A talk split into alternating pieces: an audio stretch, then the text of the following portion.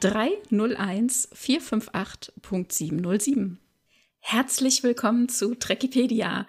Unsere zwölfte Folge ist das heute. Hallo Peter, wie geht es dir? Mir geht's sehr gut. Tanja, willkommen. Willkommen, genau. Hast du etwas Zeit für mich? Ich habe ein bisschen Zeit mitgebracht, aber äh, den Ursprung, die Zeit, den hast du eigentlich mitgebracht. Ähm, und ich bin ganz, ganz gespannt, was wir jetzt hier draus machen. Zeit.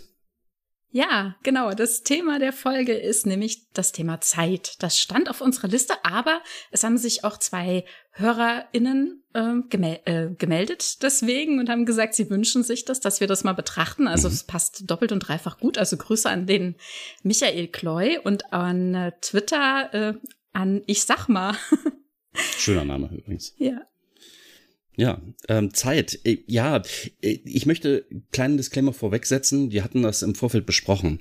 Da das Thema Zeit, Zeitreise, Zeitdilatation und so weiter ein bisschen hm. schwierig ist. Also es ist ein bisschen, naja, es ist vielleicht es ist allumfassend und in, in Science Fiction kommt das, kommt Zeitreise sehr häufig vor. Würde ich gerne, und das haben wir halt so beschlossen, würden wir gerne Zeitreisen in diesem Fall ausklammern. Genau, wir würden es nicht nur, wir tun es auch okay, rigoros. Okay. Ne? Also wir versuchen ja unsere Themen entsprechend zu portionieren, damit wir ähm, hat ja, ja bisher gut geklappt. Das ist genau. also super. genau, damit wir äh, ja uns schön einem Thema widmen können. Und am Anfang, als wir vor einem Jahr angefangen haben, ähm, da haben wir noch gedacht, wir müssten irgendwie alles mitnehmen, was äh, nach dem Thema riecht. Ne? Wenn ich noch denke an unsere Folge bewegt zum Beispiel. Ne? Aber äh, heute beschäftigen wir uns rein mit dem Thema Zeit. Zeitreisen kommt irgendwann anders. Und ähm, ja, das ist. Wie definieren spannend. wir das denn? Ja, wie, wie, wie definieren wir das denn? Ich, wenn du sagst, äh, Zeitreisen sind es nicht, hm. was ist denn dann der Anreiz, über Zeit zu sprechen, wenn wir jetzt mal wirklich Zeitreisen komplett rauslassen? Was bleibt denn da über? Ja, naja, äh, zu gucken, wie wird uns äh, Zeit vermittelt, dass Zeit vergeht, wie wird sie definiert, also mhm. wie sprechen Sie darüber? Äh, sprechen Sie in Stunden zum Beispiel, in Tagen, in Monaten? Äh, das hat ja sehr irdische Beweggründe, warum wir das heutzutage so tun. Aber wenn man in den Weltraum rausfliegt und vor allem auch mit anderen Planeten Kontakt hält, wird es leicht ad absurdum geführt, dieses ganze Konzept. Und da gucken wir uns mal an, was Star Trek damit macht und vor mhm. allem, was zum Beispiel auch äh, die beiden bewegt hat, uns daraufhin anzuschreiben. Äh, die waren immer die Beispiele. Was ist denn eigentlich gemeint, wenn es heißt, wir geben ihnen zwei Stunden Zeit und dann, ja. dann haben sie den Planeten geräumt oder sie haben eine Stunde sich zu entscheiden ne, und dann, keine Ahnung, dann schießen die KardassianerInnen oder so, ne? Ja, ja, woher und, wissen die, was denn eine Stunde ist? Ja? ja, ja, genau. Also fangen die nach fünf Minuten an zu ballern und sagen, wir warten schon, sie sind überfällig oder mhm, was ist da genau. los, ne? Ich glaube, da müssen genau. wir auch noch mal über den ähm, Simultanübersetzer, Dolmetscher, das, ähm, das Kommunikationsdevice sprechen, dass das vielleicht filtert.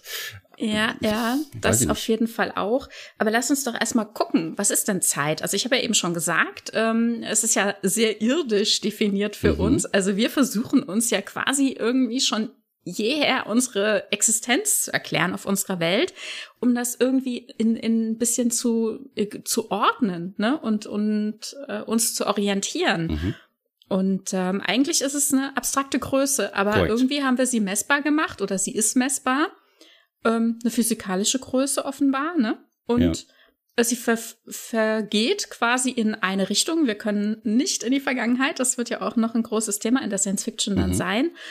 Mm, also Vergangenes ist fest geschrieben, da können wir nichts mehr dran ändern und Künftiges ist optional. So zumindest unsere Perspektive zurzeit. Ne? Äh, ja, also du meinst jetzt so eine physikalische Darstellung dessen, genau. was passiert. Ja, also ne, so wie wir, wie wir die Zeit wahrnehmen. Ne? Also mhm. wir denken in der Zukunft, wir können uns entscheiden und Dinge passieren, wie sie dann eben passieren, aufgrund der Entscheidungen und Ereignisse mhm. zu dem Zeitpunkt. Also es ist ja, also wir gehen da zumindest, oder? Die meisten Leute gehen, glaube ich, heutzutage davon aus, dass sie die Wahl haben und äh, Dinge nicht vorgeschrieben sind, nicht vorbestimmt stimmt. Ja, also du meinst, du sprichst auf Determinismus an. Also den Determinismus, der sagt, wenn, wenn wir jetzt mal wirklich Quantenebene außen vor lassen, wenn wir sagen würden, das gäbe es nicht, sondern ähm, ein Ball rollt eine, eine Schräge herunter, eine schiefe Ebene, da können wir dann halt äh, an diesem, wenn wir wirklich auch Reibung außen vor lassen, ne, dann können wir, könnten wir, also wir, da muss man halt wirklich einiges ausklammern, dass das einen Sinn ergibt. Aber dann könnten wir halt wirklich sagen, okay, dieser Ball rollt da runter, es gibt keine Reibung.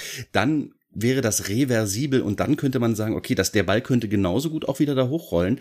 Das äh, Ergebnis der Gleichung auf beiden Seiten ist identisch und daher könnte man das zurückdrehen. Das ist aber in der Physik allein definiert durch die Entropie, es gibt da halt auch noch ein paar andere Sachen, äh, ziemlich deutlich, dass die Zeit in eine Richtung fließt. Ganz ausschließen kann man das nicht, dass Zeit reversibel ist, aber für uns wahrnehmbar ist es natürlich eindeutig. Ich habe noch niemanden kennengelernt, der gesagt hat, ja, ich komme aus der Zukunft und ich müsste ja auch rückwärts sprechen. Wie, man könnte ja nicht mal so mit jemandem kommunizieren. Ähm, also es gibt halt keinen, von dem ich zumindest weiß, der in der Zukunft gewesen ist. Ne? Also liebe Hörer, die ihr das jetzt hier in der Zukunft hört, ähm, ihr könnt uns natürlich auch immer schreiben, das wisst ihr ja, ne? Das landet aber auch nicht in der Vergangenheit hier bei uns. Wenn das ginge, bitte habt das vorher mal geschrieben und schickt uns das jetzt hier zu. Da wir aber nichts vorliegen haben, kann ich sagen, dass unsere HörerInnen äh, definitiv keine Zeitreisenden sind, oder? Kann man ja, das oder so? es, es hat sich keiner gemeldet. Genau. Das kann natürlich auch sein. So und so viel Prozent. Wie viel Prozent von HörerInnen melden sich bei PodcasterInnen? Ja, ich glaube so nein, Prozent eins, glaube ich. Ne? Mhm. Ja, okay. Und dann ja, sind halt ja. die Zeitreisenden nicht dabei oder die haben so einen Geheimhaltsbund. genau. also Verschwörungsmythiker hier. Okay, oh, gut. Also Zeitreisen nochmal komplett ausgeklammert. Ähm, genau. Wir sprechen halt über beispielsweise, wie kommt denn die Zeitrechnung in Star Trek überhaupt zustande? Vielleicht hm, sollten wir darüber Beispiel. sprechen, wie kommt denn unsere Zeitrechnung zustande? Hm, wie genau. messen wir denn unsere Zeit und, und warum ist die rein willkürlich? Also die ist rein willkürlich, das kann man ja so mal festlegen. Ja, ja. Aber, aber wenn man sich mal festgelegt hat in ein Bezugssystem, korrekt. dann ist es schwer, das auch wieder zu verlassen. Ne? Das ist richtig. Also, Egal was. Ja. Also ich meine, man sieht halt die Maßeinheiten beispielsweise Fuß, Inch, also das imperiale System im Vergleich zum metrischen System. Ich habe mal mit, ich hatte mal einen britischen Chef, und der sagte, ja, das metrische System ist total willkürlich. Da hat er absolut recht. Das, der, der Meter ist absolut willkürlich festgelegt. Ja, aber es ist halt ein metrisches System, das dezimal pot potenziell aufeinander aufbaut und damit große Vorteile bringt. Deswegen wird Raumfahrt halt im Prinzip mathematisch halt immer im metrischen System berechnet. Also ja, wobei, also wir gucken ja jetzt gerade die Zeit an und keine zum Beispiel Längenberechnung. Hängt miteinander ähm, zusammen. Ja, ja, schon. Also, aber gegeben ist uns ja einfach, ähm, ja, was wir sehen tagtäglich, also was schon Generationen vor uns gesehen haben, unseren Tag-Nacht-Rhythmus, ne? Und äh, die Erde dreht sich und sie dreht sich um die Sonne und wir sehen ähm, einmal die Sonne und einmal sehen wir sie nicht mhm. und dann ist es dunkel. Und ähm, so haben wir eben unseren 24 Stunden Tag, also mhm. unseren Sonnentag. Und wenn man aber ähm, nach Sterntag guckt, also wenn man das nochmal anders berechnet, wenn man sagt, okay, ich gucke mir ganz weit in der Ferne einen Fixpunkt an mhm. und schaue, wann ich ihn wiedersehe, dann ist unsere Rotationsmessung, also anhand des, dieses Bezugspunktes wäre es dann eben 23 Stunden. 56 Minuten und 4,1 Sekunden. Mhm. Mm, also wir müssen, wir sind da schon in uns schon ein Stück weit inkonsistent und sind mhm. dann immer fleißig am Rechnen und machen und tun. Dann haben wir noch Schaltjahre und, und, und. Also alles schon ganz schön kompliziert, finde ich. Ne? Und wenn mhm. man dann überlegt, ähm, andere Spezies mit ihren Umdrehungen, Rotation und, und ihren Schaltjahren, wer weiß, ne? Also es wird lustig, glaube ich, gleich. Mhm, ja, es ist äh, kein einfaches Konstrukt zu verstehen, dass ähm, wir halt an unsere Zeitrechnung gebunden sind, aber ein anderes Wesen, das selbst in unserem Sonnensystem, beispielsweise auf dem Mars leben würde, hm. die Zeit, also den Tag ganz anders wahrnehmen würde. Denn der Mars hat eine Rotationsgeschwindigkeit von, also innerhalb von, äh, also eine Rotation beträgt auf unseren Erden Stunden oder Erdezeitrechnung äh, 24 Stunden und 40 Minuten, soweit ich weiß. Ja, 37 Minuten, 22,66 okay, okay, okay, Sekunden. Okay, okay, okay. Ja, also, also das ist ganz präzise.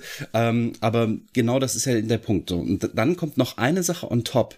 Und die ist Zeitreise hin oder her. Ganz, ganz entscheidend, nämlich die Lichtgeschwindigkeit, die Kommunikation zwischen zwei Punkten.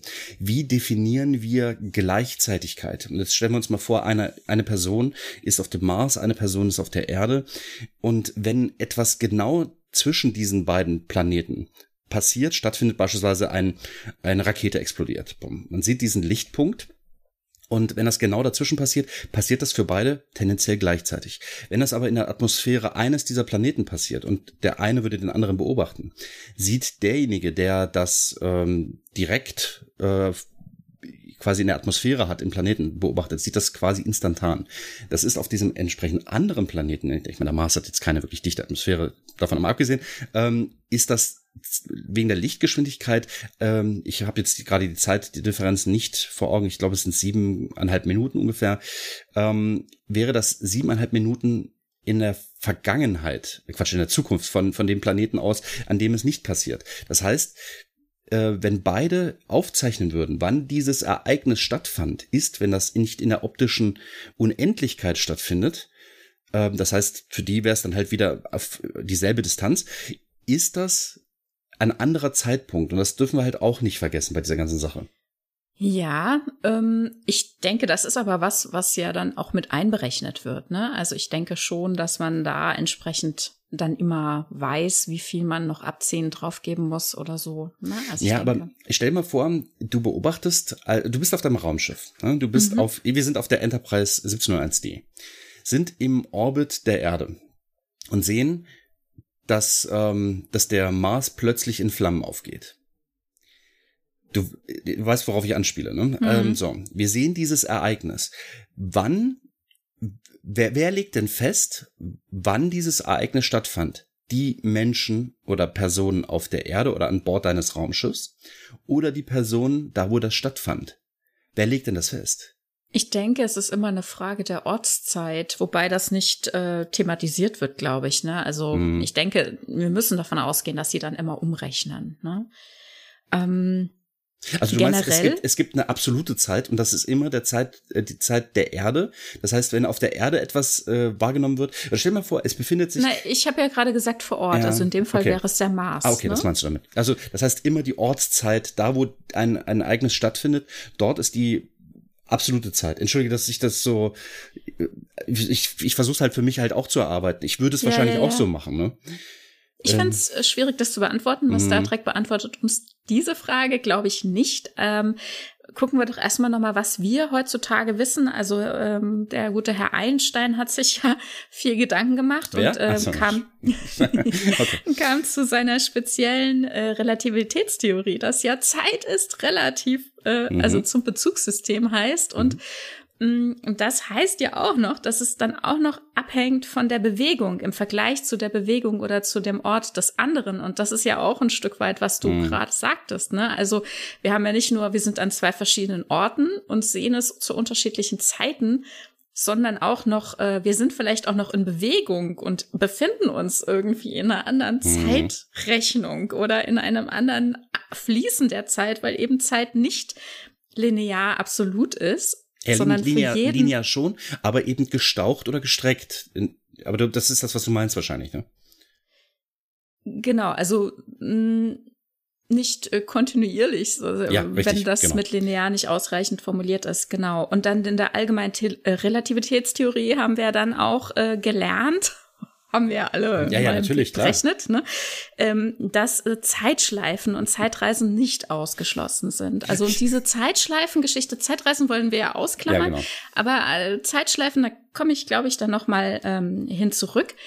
Mm, also da heißt es zumindest, soweit ich das verstanden habe, dass ähm, man in der Nähe einer sehr großen Masse dass dort die Zeit langsamer vergeht. Und das zeigt uns ja zum Beispiel die Science Fiction in so Filmen wie Interstellar oder auch selbst in der Serie Andromeda, dass also als die Andromeda in das schwarze Loch äh, quasi gezogen wurde oder an den Ereignishorizont vom schwarzen Loch, da ist dann dort die Zeit quasi nicht mehr vergangen und ähm, erst als das Schiff herausgezogen wurde, befindet er sich dann plötzlich oder eben der Captain mit seinem Schiff äh, in der fernen Zukunft, weil mhm für alle anderen eben die Zeit weitergegangen ist.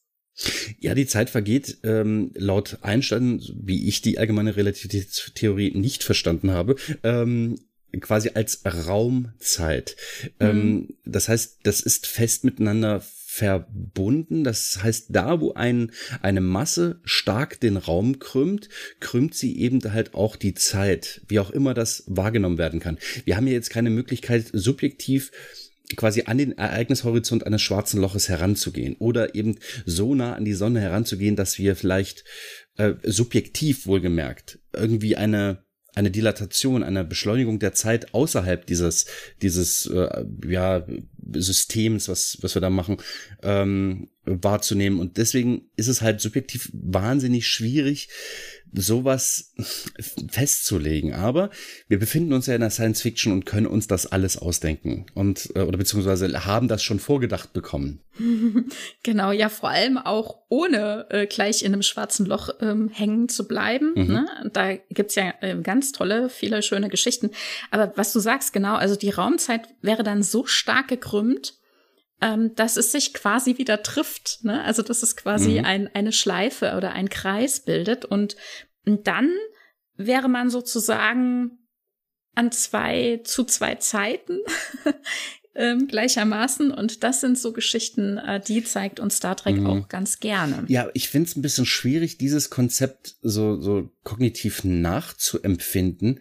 Denn an welchem, an welchem Zeitpunkt befindet man sich dann? Es gibt ja dann so einen örtlichen Raum, aber der, der Zeitpunkt, der, wir kennen halt Zeit nur als das jetzt existiert und alles, was ich jetzt gerade eben gesagt habe, das ist schon in die Vergangenheit gerutscht und alles, was ich jetzt gleich noch sagen werde, das ist das, was wir als Zukunft bezeichnen.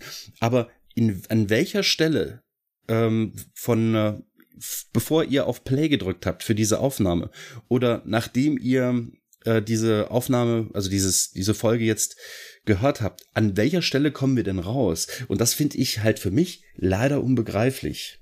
Hm. Ja, ich glaube, das ist auch einfach so, ne? Und äh, also, wenn es nach Star Trek geht, dann passiert es ja scheinbar auch willkürlich oder mhm. zumindest sehr überraschend für die Leute. Und wenn wir dann so, so Sachen sehen, wie zum Beispiel Miles, Miles O'Brien, der sich dann auch mehrfach sieht ähm, mhm. oder der sich eben auch sieht, äh, wie er in der Zukunft etwas sagen oder tun wird. Ähm, das sind ja dann meistens eben so schöne Unfälle, mhm. die den Leuten irgendwie passieren und da ist dann nicht unbedingt irgendwie ein schwarzes Loch involviert oder eine mhm. große Masse, sondern es irgendwelche Ereignisse, Strahlung und so weiter. Und dann ähm, kann da schon einiges passieren. Ne? Na gut, also äh, so temporale Anomalien wird uns gerne gezeigt. Mhm. Ähm, man erfindet uns äh, gerne schöne Dinge in der Science Fiction und ich finde sie auch ehrlich gesagt wahnsinnig spannend. Ich mag solche Folgen auch total gerne. Ne? Also es ist äh, verwirrend, mhm. es ist surreal, ähm, es ist für die Charaktere verwirrend mitunter. Mhm. Also ja. ich finde es immer wieder total spannend. Ja, auf jeden Fall. Also sind wir bei der Folge mit Matt, äh, jetzt beispielsweise die ähm, Matt-Folge von äh, Discovery. Mhm. Ist das eine Zeitreisefolge? Ich meine, das ist ja ein aktives Eingreifen in die Zeit, ja, ne? Ja, das würde ich schon ja, sagen. Okay. Weil die Frage ist halt, ob das ein natürliches Zeitphänomen ist. Aber ich glaube, das Aber ist er halt, nutzt das, er ja, nutzt okay. es ja bewusst, ne? Um, um zu deswegen, steuern. Deswegen nehmen wir das mal raus, du hast recht. Ja, klar. Ja, ja. Aber also es passieren zumindest so in Anführungszeichen halbwegs natürliche Phänomene ne? oder irgendwelche ja. Unfälle, dass die Leute sich dann selbst äh, doppelt, dreifach sehen, mhm. ähm, in ihre eigene Zeit äh, quasi äh, schauen können, ne? also mhm. in ihre Zukunft, in ihre Vergangenheit. Ähm, manchmal nehmen sie sich nur in eine Richtung wahr, manchmal in beide Richtungen, wie zum Beispiel also hier bei der Visionär in Deep Space Nine, Miles O'Brien. Mhm äh, oder, hm, also was natürlich, ich glaube, dass die Folge hat auch jeder auf dem Schirm, äh, TNG, äh, Déjà-vu. Ja. Wo sie immer und immer wieder das Gleiche erleben und nach und nach durch ähm, zurückbehaltene Erinnerungen, also eben Déjà-vu-Gefühle, ähm, dann eingreifen können, also ihr ja. Handeln beeinflussen können. Finde ich leider, dieser, diese Art von Plot finde ich leider immer ein bisschen unplausibel. Hm. Denn wenn alles wieder auf Null zurückgesetzt ist, wie soll das denn, wie soll denn eine Erinnerung von einem zukünftigen Ereignis denn zurückgeblieben sein? Und wie häufig ist das durchlaufen? Ist das Millionenmal passiert? Ist das ja, aber ja. nur dreimal passiert, wie wir es vielleicht gesehen haben oder so? Ich weiß es nicht.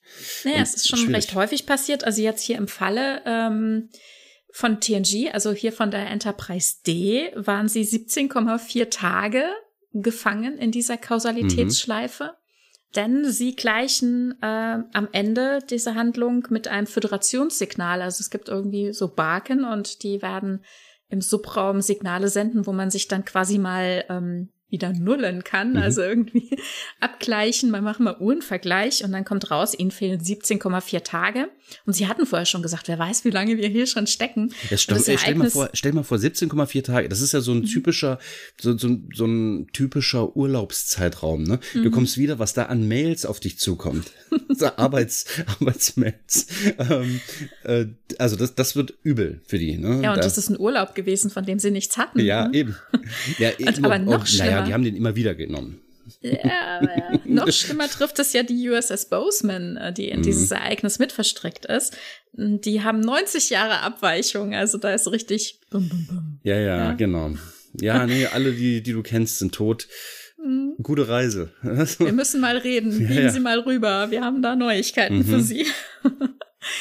Ja, das oh kann übel sein, ja. 17 ja, Tage sind da noch ein Geschenk. 17,5. Das stimmt, das stimmt, ja.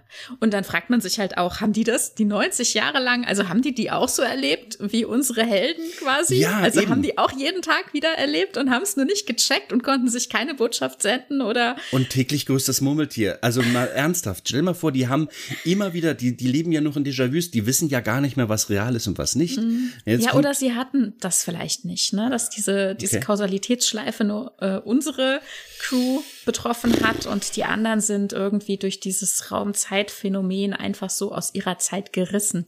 Wer okay. weiß, ne? Also es wird uns nicht, äh, wird uns dann nicht ist erklärt. Es, dann ist es aber eine Zeitreise. Das wäre eine Zeitreise, ja. Aber die Boseman, von der sehen wir ja so gut wie nichts. Also von Ach daher. Ja, äh, zum Thema Zeitreise. Es gibt eine natürliche Sache der Zeitreise. Ich habe es ja vorhin schon anklingen lassen. Aber ähm, wir sind alles Zeitreisende. Und zwar mhm. reisen wir linear, wie du schon sagtest, äh, also tendenziell oder eben äh, äh, Raumzeit gestaucht in die Zukunft. Wir sind also mhm. Zeitreisende in die Zukunft. Willkommen, lieber Mitzeitreisender oder Mitzeitreisende. Willkommen. Ja. Okay, ähm, ja, entschuldige, das wollte ich nur noch mal einschieben. Ja, okay, die Boseman. Aber das haben wir durch, ne? Ja, ja, aber ich fand es auf jeden Fall spannend. Also die Folge ist mir immer in Erinnerung geblieben, mhm. weil sie am Ende eben quasi den Uhrenvergleich machen. Und äh, das fand ich immer total spannend. Ne? Also irgendwie muss man sich ja quasi wieder in Anführungszeichen einnorden. Ne? Also mhm. Also unsere Sprache ist auch wieder so irdisch. Oh. Naja, auf jeden Fall, äh, das fand ich wirklich sehr, sehr spannend. Und dann gibt's ja auch noch die TNG-Folge Beweise wo sie sich selbst im Zeitbetrug versuchen. Ne? Also im Grunde mhm, kann ja, das richtig. ja gar nicht gut gehen, ne? dass man sich sagt, ach, äh, ja, okay, wir sind jetzt auf jemanden gestoßen, die wollen nicht, dass von deren Existenz ähm, die Galaxie erfährt. Also das, damit sie uns nicht töten, müssen wir dafür sorgen, dass wir sie vergessen und uns dann im Nachhinein quasi verarschen, damit wir nicht mehr nachforschen, wen wir da getroffen hatten. Ja, aber mal ehrlich, ne, das ist maximal unplausibel. Denn stell dir vor, ja, ne, pass ja. auf, stell mal vor, du hast eine Karte, ne, und du hast ähm, alles schon entdeckt, außer diesen einen Punkt. Also entweder du musst dich halt so betrügen, dass du sagst, nein, dieser Punkt ist entdeckt und da ist wirklich überhaupt nichts, was die ja halt mhm. halt auch in gewisser Weise tun. Ähm, aber irgendwann wird wieder einer dahin kommen. Und irgendwann wird dieses ganze Ding auffliegen und eigentlich, ich bin ja ein Freund von, sagt die Wahrheit. ähm, und äh, ich, ich hätte es ganz einfach gemacht. Bitte, also Schilder aufstellen, do not trespass, hier bitte mhm. nicht mehr vorbeischauen, wir, wir wollen unsere Ruhe haben. Ja, ja. Ne? Naja, so gut, aber das regt ja manche dann besonders an, dann vorbeizugucken, was es damit auf sich mhm. hat. Also, na, also jeder hat dann so seine Strategie und die Föderation oder hier die Sternenflotte geht ja dann auch die Strategie, dass sie das quasi in der Karte, wenn du sagst, wir kennen alles, wir kennen nicht alles. Ne? Mhm. Ja, sie ja. fliegen ja in Gegenden, die unbekannt sind und dann machen sie da eben ein Vermerk, äh, da ist nicht schön, nicht hinfliegen. Ja. Und sie kriegen das hin. Ich habe die Folge jetzt noch mal geschaut, weil ich es nicht mehr wusste, wie sie es hinkriegen. Sie kriegen es von Anfang an schon so hin, dass sie sagen, ach, wir sind durch ein Wurmloch gehüpft. Mhm. Sind dabei ohnmächtig geworden. Der Einzige, der wach blieb, ist Data und der kann uns jetzt erzählen, dass nur 30 Sekunden vergangen sind und in Wahrheit sind wir ähm, quasi äh, einen Tag, also haben eine Tagesreise, mhm. eine, eine, Strecke von einem Tag hinter uns gelegt. Und es ist nicht nur die Strecke, die wir zurückgelegt haben, sondern es ist tatsächlich auch so ein Zeitphänomen, wir sind zwar innerhalb von 30 Sekunden diese Strecke gereist, aber es ist auch ein Tag vergangen. Also insofern passt diese Geschichte dann doch wieder, ne? Mhm. Weil ich mich dann gefragt habe, wenn sie dann ihre Zeit wieder abgleichen mit irgendeiner Subraumbarke und dann kommt raus, ups, es sind nicht nur 30 Sekunden. Was sagt dann denn Data? Aber nein, das hatte er natürlich eingeplant. Also dieses Wurmloch war eben ein Raumzeitphänomen. Mhm.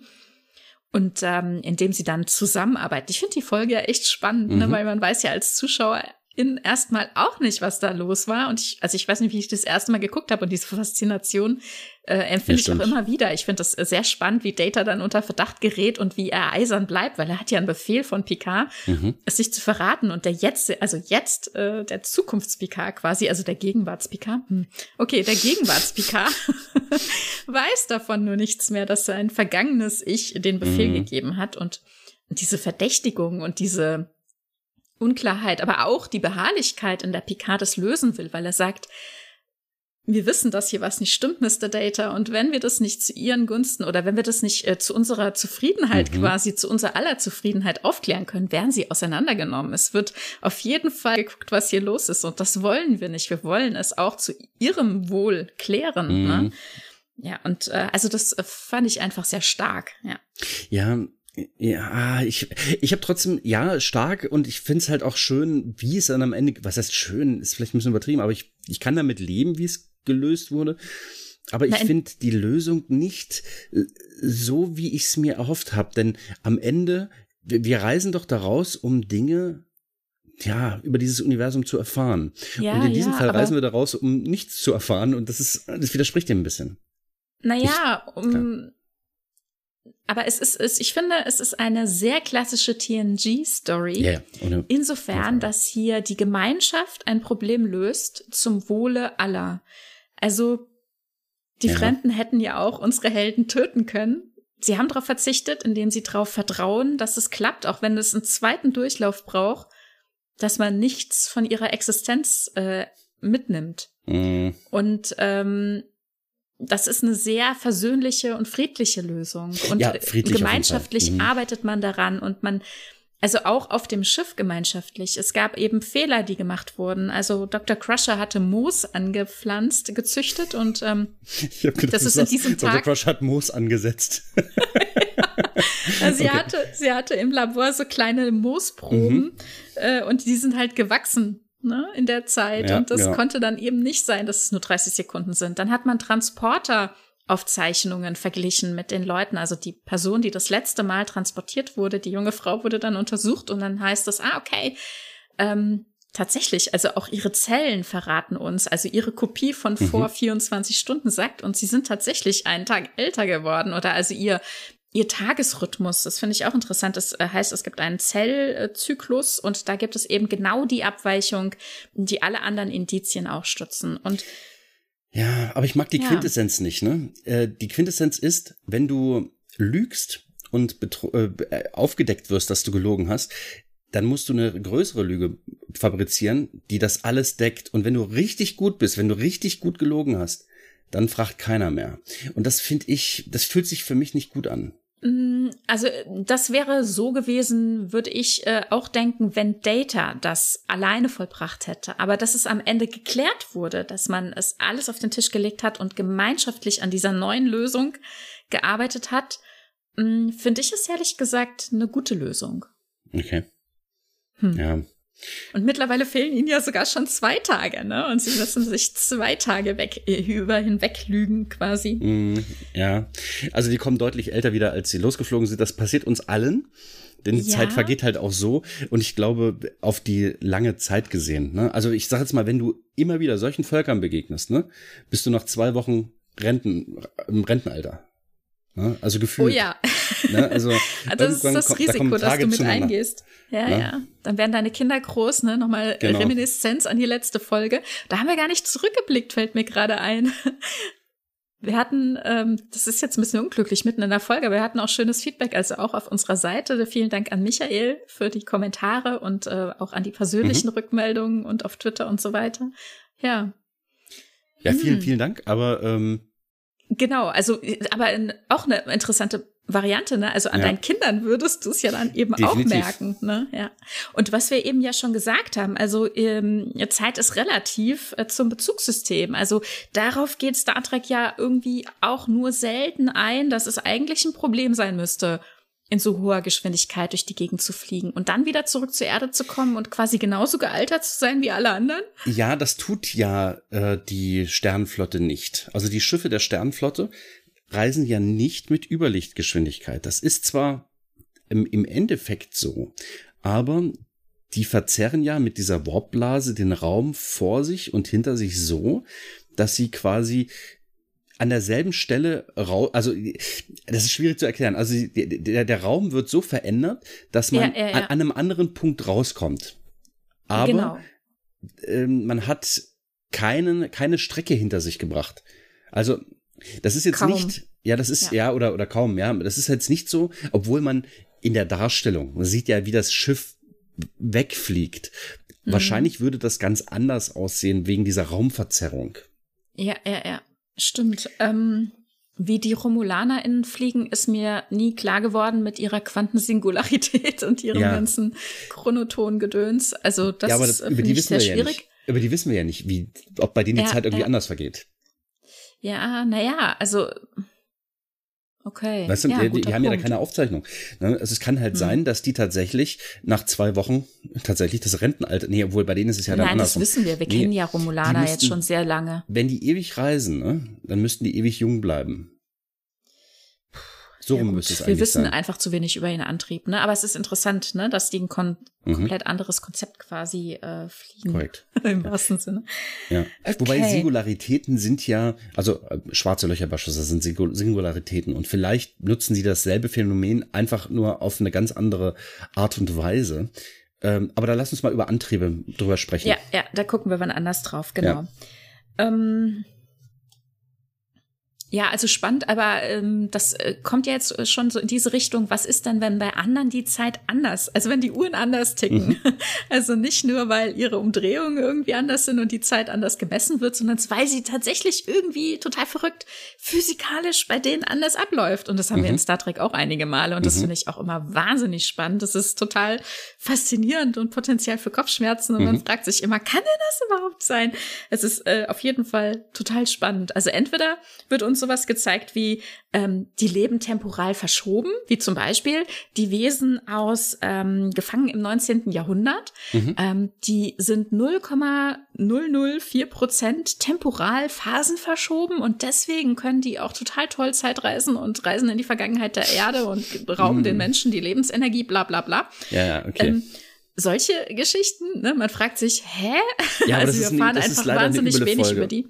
Das ist, ja. ich finde, es ist da so vieles so massivst unplausibel und Sie fing gut an. Ja, ja, das ja. war ein okay, guter nein, Cliffhanger okay, genau. für die Staffel. Okay, okay, okay. Okay. Zugegeben. Genau. Ja. Also es gibt ein paar coole Stellen. Es gibt ein paar wahnsinnig gute mhm. Stellen in dieser, in diesen zwei Folgen. Zwei sind es, ne? Genau. Es ist das ähm, Staffelfinale Staffel 5 und genau. dann die Eröffnungsfolge äh, Staffel 6. Und man muss ja auch leider dazu sagen, dass sie sich das ausgedacht haben und wussten nicht, wie sie es auflösen okay. wollen, sind dann in die Sommerpause gegangen und haben sich gedacht, na mal gucken, was im Drehbuch steht, wenn wir wiederkommen. Und dann haben die AutorInnen geschwitzt über, mhm. über die Sommerzeit und äh, haben sich irgendwas ausgedacht. Ne? Nein, ich finde auch diese Auflösung mit Geinen, die ja quasi die sehr lange lebt. Ne? Also das ja, ist ja. Äh, die El Oriana, die werden mhm. sehr, sehr alt. Und Geinen lebt ja, warum auch immer, auf der Erde zu einer Zeit da, also zu Mark Twains Zeiten. Und ähm, sie ist lernt, noch jung. Sie ist, sie ist noch jung, aber genauso. Sie ist noch jung, jung und sie will was von der Galaxie sehen. Ja, ich bin gespannt, wie Geinen in Picard dargestellt oh ja, werden oh wird. Ja, oh ja. Ja, das wird ganz, ganz dolle spannend werden. Vielleicht machen die dann einen heftigen CGI-Effekt äh, drüber oder die machen das halt wie bei Data, ne? Was nicht so gelungen Ich kann mir schon vorstellen, fand. dass sie einfach in ihrem jetzigen, also dass sie Whoopi Goldberg, die Schauspielerin, in ihrem jetzigen Alter zeigen, genauso mhm. wie sie das eben mit Q ja genauso auch machen können. Also einerseits kann sie als El Orianerin halt auch einfach mal jetzt gealtert sein. Mhm. Oder ähm, ja, vielleicht hat sie auch so Möglichkeiten wie Q, denn als Q das erste Mal ähm, in ähm, Zeitsprung mit Q äh, in TNG auf sie trifft und wir erfahren, dass sie sich schon vorher kannten. Mhm. Und da sagt er, ach so nennst du dich jetzt, ach so siehst du jetzt aus. Ne? Also er hat sie erst gar nicht äh, erkannt. Er musste mhm. quasi erspüren, wer sie ist. Ne? Also hat sie sich für ihn, also vielleicht ist irgendwie Optik für ihn nicht so wichtig und er erkennt sie halt mhm. einfach nicht. Er sieht doch so viele Personen, ne? Aber ja, ähm, stimmt. Vielleicht, also er sagt, ach so, nennst du dich jetzt? Äh, also, naja, ne, es war eine ganz frühe Folge. Vielleicht hat man quasi das jetzt äh, geredconnt und das ist nicht mehr ähm, aktuell oder so, aber denkbar wäre es noch, ne? Dass wir wissen ja von den El-Aurianern auch so wenig. Ja, jetzt ist halt auch noch mal die Frage, ähm, wo wir gerade bei Q waren. Mhm. Er ist ein Wesen, das außerhalb der Zeit steht. Das ist für uns oh, schwer ja. zu schwer zu, zu zu fassen, weil wenn du außerhalb der Zeit bist, also das, wenn, wenn Zeit für dich ein, wenn das wirklich stimmt, ne? Ich weiß nicht, ob der zuverlässig ist als Erzähler, der, der gute Q. Nee. nee, das wissen wir nicht. Aber wenn der tatsächlich, wenn das stimmt, dass Zeit für ihn kein keine Größe ist, die, die nicht revidierbar ist, dann. Ja, das ist ja so. Er reist, ja. äh, er springt einfach so, er bewegt sich in der Zeit, wie wir uns in dem Raum bewegen können. Und es gibt ist keine so? scheinbare Grenze, ne? Ja, also äh, was Geschwindigkeit, mhm. Örtlichkeiten mhm. und so weiter betrifft. Also er geht einfach er zurück zu unserer äh, Ursuppe auf mhm. der Erde oder in die ferne Zukunft. Das ist für ihn ja relativ. Das heißt, er kennt Picard schon, äh, als er ihn zum ersten Mal trifft. Weißt du, was ich ähm, meine, ne? Also, wenn, wenn man so ein, so ein zeitlich, wenn alles für dich quasi fast gleichzeitig abläuft und er weiß, nee, was in der Zukunft passiert. Das glaube ich nicht. nicht. Ich denke okay. schon, dass er, dass er die Zeit vor sich hat, wie wir Landschaft vor uns haben. Ja. Aber es das heißt ja nicht, dass er alles schon kennt. Ne? Okay. Er reist dorthin um kennenzulernen, zu erfahren. Und okay, er kann verstehe. aber auch spüren, wenn was nicht in Ordnung ist, wenn das was aus, aus der Zeit geraten ist. Ne? Mhm, und darauf okay. setzt ja offenbar auch die zweite Staffel Picard. Wir kennen ja zumindest schon einen Trailer und einen Teaser. Und Zeit wird äh, das Thema sein. Ne? Also ich denke ja. mal zumindest Zeitreisen. Deswegen bin ich ganz froh, dass wir das Thema äh, in die Zukunft verschieben und uns jetzt nur über Zeit unterhalten. Mhm. Das wird sicherlich ein Thema vor oder nach Picard nochmal äh, akut werden. Mhm. Denn wenn wir da nochmal ein paar Informationen zu bekommen, ist halt die Frage, ob das jetzt zu dem Thema Zeit passt. Eher nicht, aber eben dann ja, zu dem Zeit, Thema Zeitreisen. Ne? Ja, ja, vielleicht auch zum Thema Zeit, wer weiß. Ne? Also, aber ich glaube, ähm, in die Richtung wird es gehen. Ne? Es mhm. heißt ja ähm, im Trailer, ähm, das ist ähm, die, die letzte Grenze. Ne? Mhm. Und ja, wir sind gespannt. Okay. Also wir wollen jetzt auch Mal nicht schauen. zu viel ähm, theoretisieren und spoilen. Ich bin auf jeden Fall gespannt. Es gibt ja auch Leute, die die Trailer gar nicht gucken wollen. Ja, also, aber Fakt ist doch, dass ähm, wir schon ein klitzekleines bisschen was wissen, nämlich da, wo wir beim letzten Mal aufgehört haben. Und das werden die, auch diese Menschen alle schon gesehen haben. Naja, aber die, ja, naja, hm, weiß man nicht. Na gut. Ähm, ja, aber was du sagst, also einmal ähm, wird uns äh, gezeigt, dass eben, dass es Leute gibt oder Personen oder Existenzen, Individuen, wer weiß, ach, wer weiß. Also es gibt zum Beispiel ja. die Q, die die Macht über die Zeit haben, also die die Möglichkeit haben, ohne irgendwelche Technik, Teilchen, also zumindest scheinbar ohne irgendwelche Hilfsmittel, sich durch die Zeit zu bewegen in beide Richtungen. Mhm und auch die Zeit, den Zeitablauf aktiv zu verändern, also zu wissen, dass man so etwas tut, wie zum Beispiel Q in Zeitsprung mit Q, der mhm. sagt, ich schnicke euch jetzt mal in eine entfernte Gegend der Galaxie und sorge dafür, dass ihr den ersten Kontakt mit den Borg habt. Das ja, wäre nämlich in der Zeit eigentlich ja. erst viel später gekommen, das ja. weiß er ja. Ja, deswegen ist eigentlich der deutsche Titel, obwohl er ja nun wirklich falsch übersetzt ist, eigentlich viel plausibler. Ne? Es mm. ist ja, mm. man springt ja weit, weit weg. Und eigentlich wäre es sinnvoll, dass man weit, weit in die Zukunft auch noch springt. Was ist weit? Man springt in die Zukunft gleichzeitig mit einem, mit einer großen Distanz und dann wäre es vielleicht einigermaßen plausibel. Dann würden sich die Borg in der Zukunft auf den Weg Richtung Erde machen. Oh je, okay. Na gut, ja, das bringt, andere, es wird das uns, bringt aber andere Probleme mit sich, gebe ich es zu. Es wird uns halt ja. so nicht gezeigt, ne, in der Folge, dass es ein Zeitsprung gewesen wäre. Es ist halt ist tatsächlich nicht, ja. nur mhm. ein in der, in, im Raum versetzen und deswegen Ereignisse, die normalerweise erst in der, in der Zukunft äh, eintreffen mhm. würden, schon frühzeitig zu triggern, ne? Na ja, gut, aber äh, dieses äh, Phänomen mit, äh, wie man Zeit wahrnimmt und wie man äh, in der Zeit sich bewegt, das haben wir in Deep Space Nine auch ganz prominent mit den Propheten. Mhm. Und die finde ich ja ganz spannend auch. Ja, ja, ne? Also diese Wesen, die im, im Wurmloch wohnen, also hm, so körperlose mal, Wesen, ja, ja. Genau, Wurmlochwesen, also ähm, die außerhalb der Zeit offenbar existieren oder zumindest die nicht wahrnehmen. Ne? Wir sagen mhm. ja, wir existieren in eine Richtung, wir werden immer älter, wir äh, erleben die Zeit in eine Richtung und die erleben die Zeit noch nicht mal. Die fragen sich, was ist denn Zeit und so. Mhm. Und, und Kausalität. Mh, ja. ja, wenn, dann und so Geschichten und ähm, ähm, die Ereignisse um Benjamin Sisko zum Beispiel äh, passieren ja quasi eigentlich erst, indem er sie trifft und mhm. äh, also es ist äh, total verrückt, ne?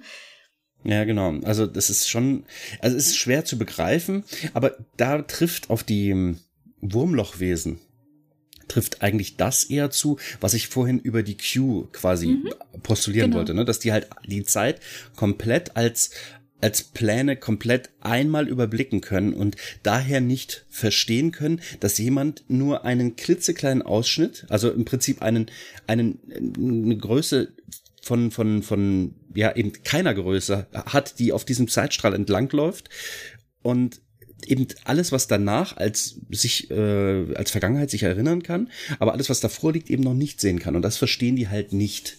Und das finde ich auch sehr schön dargestellt. Also das finde ich, eine, also dieses Unverständnis dieser Wesen ist eine schöne Darstellung von, wir verstehen die Welt, also die physikalische und, und Zeitwelt und so weiter, verstehen wir ganz anders. Und wir verstehen nicht, wie ihr das wahrnehmt. Und das ist schön. Die sind nicht mhm. einfach übermächtig, so wie, so wie Q, der, der quasi ganz viel, viel, viel weiß, aber dann halt sich als sehr, sehr kindlich herausstellt, sind die sehr erwachsen mit aber einem sehr begrenzten, ja, physikalischen Horizont, weil es für die irrelevant ist. So scheint es zumindest. Ja, ja. Ja, also es ist aber auch total schwer irgendwie nachzuvollziehen, wie die denn tatsächlich existieren. Ne? Das, mhm. da, da kommt man ja auf keinen Nenner. Ne? Also man hat kein gemeinsames Bezugssystem, in dem man sprechen kann, offenbar. Ne? Also mhm. da gibt es ähm, keinen keinen ordentlichen Informationsaustausch drüber. Es fehlen einfach die Worte in der jeweiligen Sprache, mhm. offenbar. Ne? Und ähm, also im Grunde ist es so, weil Benjamin Sisko Kontakt mit den Wurmlochwesen hatte und äh, die Ereignisse um Bajor beeinflusst. Nur deswegen existiert er auch, um das quasi zu tun. Aber er existiert nicht, um es zu tun, sondern weil er da existiert, existiert er, um es zu tun. Oh, das mhm, ist verrückt. Mhm. So eine selbst, also, selbst, äh, wie sagt man, selbst äh, erfüllende Prophezeiung. Prophezeiung. Naja. So ungefähr. Ich meine, das sind Propheten, selbsterfüllende Prophezeiung. Ja, ne? ja. Irgendwie schon irgendwie. Aber gut, okay das habe ich nicht wirklich so verstehen können. Das ist mir zu fast schon esoterisch gewesen. Ja, das ist es ja auch, ne? Und also, also zumindest ist es so ungreifbar, mhm. dass es ähm, dann quasi nur in dieser Religion erklärt wird, mhm. ne? Beziehungsweise äh, für, für Benjamin dann irgendwann irgendwie einen Sinn ergibt, aber auch er nicht in der Lage ist, das äh, anderen zu erklären. Ne? Und ja klar. Äh, ja, und dann meine, geht er, er ja quasi Mensch. auch darin auf. Ja. Ja. Ja. ja. Puh, verrückt. Ver wirklich verrückt. Ja. Es gibt aber auch noch Menschen, hätte ich fast gesagt, Wesen auf fremden Planeten. Ich weiß, ich hoffe nicht, dass ich nicht zu weit nach vorne greife. Die Zeit auch anders wahrnehmen und zwar auf ganz normalem physikalischem mhm. Wege. Ja, ja. Ähm, genau. Und zwar kommt die Voyager an einem Planeten, kann man den so nennen, an einem Donut vorbei, ähm, der, äh, was auch immer, vielleicht ist es auch nur die, die physikal oder die, die visuelle Darstellung eines Planeten, der so stark gravi, gravitonisch, sagt man das so, ähm, unter unter Zwängen steht, dass dort die Zeit deutlich schneller vergeht. Und die Voyager kommt an diesem Planeten zu einer Zeit, als diese Wesen noch ja, im Prinzip die, das Äquivalent des Höhlenmenschen waren. Oder hm, ich glaube schon ein bisschen Steinzeit. weiter, oder? Gute Frage. Es kann halt sein, dass es so vor ungefähr 6000 Jahren war. Ich weiß ich nicht, ob das, ich sah, meiner Meinung nach sah es nicht so aus, als wenn die große Zivilisation da hätten, sondern als wenn es so, na, na schon, also eine Kultur hatte Völker. sich da entwickelt. Ja, ja, aber ich, nein, ich meine keine Hochkultur im Sinne von bei uns vor 6000 Jahren, wo äh, große Pyramiden gebaut wurden und so weiter. Das sah nicht so aus. Das sah eher so aus, als wenn ja, das. Die hatten Zelte, glaube ich. Ne? Ja, oder vielleicht lebten die in Höhlen. Deswegen, ich, ganz genau kann ich es nicht wissen, aber so etwa in diesem Zeitraum, 6000, vielleicht auch vor 10.000 Jahren, man weiß es nicht genau. Ja, so ungefähr stelle ich mir das vor. Und vielleicht würde die auch ohne diese zeitliche Verzerrung diese Entwicklung ganz anders ablaufen. Vielleicht wären die nach tausend Jahren schon ähm, im warpfähigen Alter oder in, einer warpfähigen äh, Entwicklungsstufe. Aber dennoch, die sind, und das ist halt das Spannende an der ganzen Sache, dieser Planet ist ähm, in so einer großen ähm, Gravitation gefangen, dass dort die Zeit hm. deutlich schneller, oder meinst du das was anderes? Ja, naja, also sie kommen ähm, dann am Ende zu dem Schluss, dass äh, der Kern des Planeten aus Tachyonen besteht und er sich ah, okay. ganz schnell mhm. dreht. Also quasi ähm, eine Sekunde oben auf dem Schiff da, also auf der Voyager, mhm. ne, beschreibt unten auf dem Planeten ein Tag etwa. Und äh, dementsprechend äh, vergeht natürlich die Zeit aus der Perspektive von oben nach unten total schnell. Ja, aber die müssen dann halt schon wochenlang im Orbit gewesen sein. Also da oben gefangen sein, dass dort eine Entwicklung, wenn die eben nicht so gestaucht ist, wie ich es ja anfangs sagte, ne? wenn die, wenn wir 10.000 Jahre überbrücken, oder selbst wenn es nur 2.000 Jahre sind. Oh, ich weiß nicht, wie, wie viel Zeit vergeht. Also es vergeht wirklich einige Zeit. Sie ähm, entwickeln sich ja dann tatsächlich auf dem Planeten zu so einer technisierten Kultur, dass sie der Voyager dann helfen können. Also durch Raumfahrt aus dieser, also weil wir müssen dazu sagen, die Voyager hat sich etwas an den Planet angenähert, wollte gucken, was es damit auf sich hat, wollte ihn erforschen und blieb dann quasi in diesem gravimetrischen Feld stecken. Also sie blieb so, dass man von vom Boden aus äh, die Voyager oben am Himmel sehen konnte, blieb sie eben ähm, stecken. Ja, konnte halt aus mhm. eigener Kraft gar nicht mehr von dem Planeten wegkommen, weil sie so sehr angezogen wurde. Und äh, die Entwicklung ist dann so weit, dass sie dann selbst Raumfahrt entwickelt haben, die Voyager besuchen und dann kommen sie erst auf den Trichter, was passiert ist. Also die zwei Astronautinnen, wobei die Astronautin gleich stirbt äh, und der Astronaut äh, dann zurückreisen kann, natürlich viele Jahre erst später unten wieder mhm. ankommt und erzählen kann, dass er oben war in einer anderen Zeit und äh, sich ja, das dann so erklärt. Ja, diesen Übergang finde ich ein bisschen schwierig, weil am Anfang, also was ich was ich witzig fand, war dieses, mhm. wir kommen auf dieses Raumschiff und komischerweise keiner begrüßt uns, keiner reagiert in irgendeiner Art und Weise. Ja, und als sie auf dem Schiff sind, sehen sie, wie beispielsweise, ich glaube, jemand schenkt Janeway einen Kaffee ein. Mm, Tee oder Kaffee, ja, genau. Auf der Brücke naja, wird was ich, eingeschenkt. Ist, ist ah, wahrscheinlich Kaffee. Ja, ja. ja. Okay. das, und, und das ist der Moment, wo, wo der Astronaut dann versteht, was da los ist. Mhm. Ne? Also er sieht ja die Leute schon irgendwie immer im Gang stehen und die sich ja scheinbar quasi nicht bewegen, sind irgendwie eingefroren in ihren Bewegungen. Und als er dann den Kaffee sieht, dann wird es ihm klar, was da passiert ist. Mhm. Und dieser Übergang von ihrer Zeit, von ihrer Existenz in diese Zeit der Voyager, also in diese viel langsamere Zeit, hat eben körperlich schwere Auswirkungen auf sie, woran die Astronautin stirbt. Der Astronaut kann ähm, gerettet werden und äh, der Doktor, bla bla, wie auch immer, äh, heilt ihn dann quasi mhm. oder sorgt dafür, dass er in dieser Zeit leben kann. Und ähm, dann verbringt er natürlich nicht lange an Bord der Voyager, aber doch lange genug, damit äh, unten wiederum sehr viel passiert ist. Ja, also sehr spannend. Äh, und ich finde, äh, ich finde so ein Konzept, ähm, also ich meine, Science Fiction ist einfach prädestiniert dafür, mhm. solche Konzepte durchzuspielen. Und wir haben das auch hier nicht das erste Mal gehabt, also dass die Zeit woanders sehr viel schneller vergeht. Das hatten wir schon in TOS in was summt denn da? Also mhm. vielleicht, ich sag noch dazu, die Voyager-Folge äh, hieß, es geschah in einem Augenblick. Und äh, in was summt denn da? Da ähm, wird die Enterprise überfallen. Also da haben wir dann wieder so ein Motiv, dass sie dann ähm, tatsächlich wieder äh, ja Feinden gegenüberstehen, ne? währenddem das ja in der Voyager-Folge äh, ganz anders gelöst war. Ne? Und äh, da ja kommen Personen an Bord und ähm, mit ihrem Wasser, mit diesem skalusianischen Wasser können sie oh, die Leute, die das dann trinken, in ihre Zeitebene holen, aber das ist alles sehr fragil, die sterben mhm. dann immer relativ bald.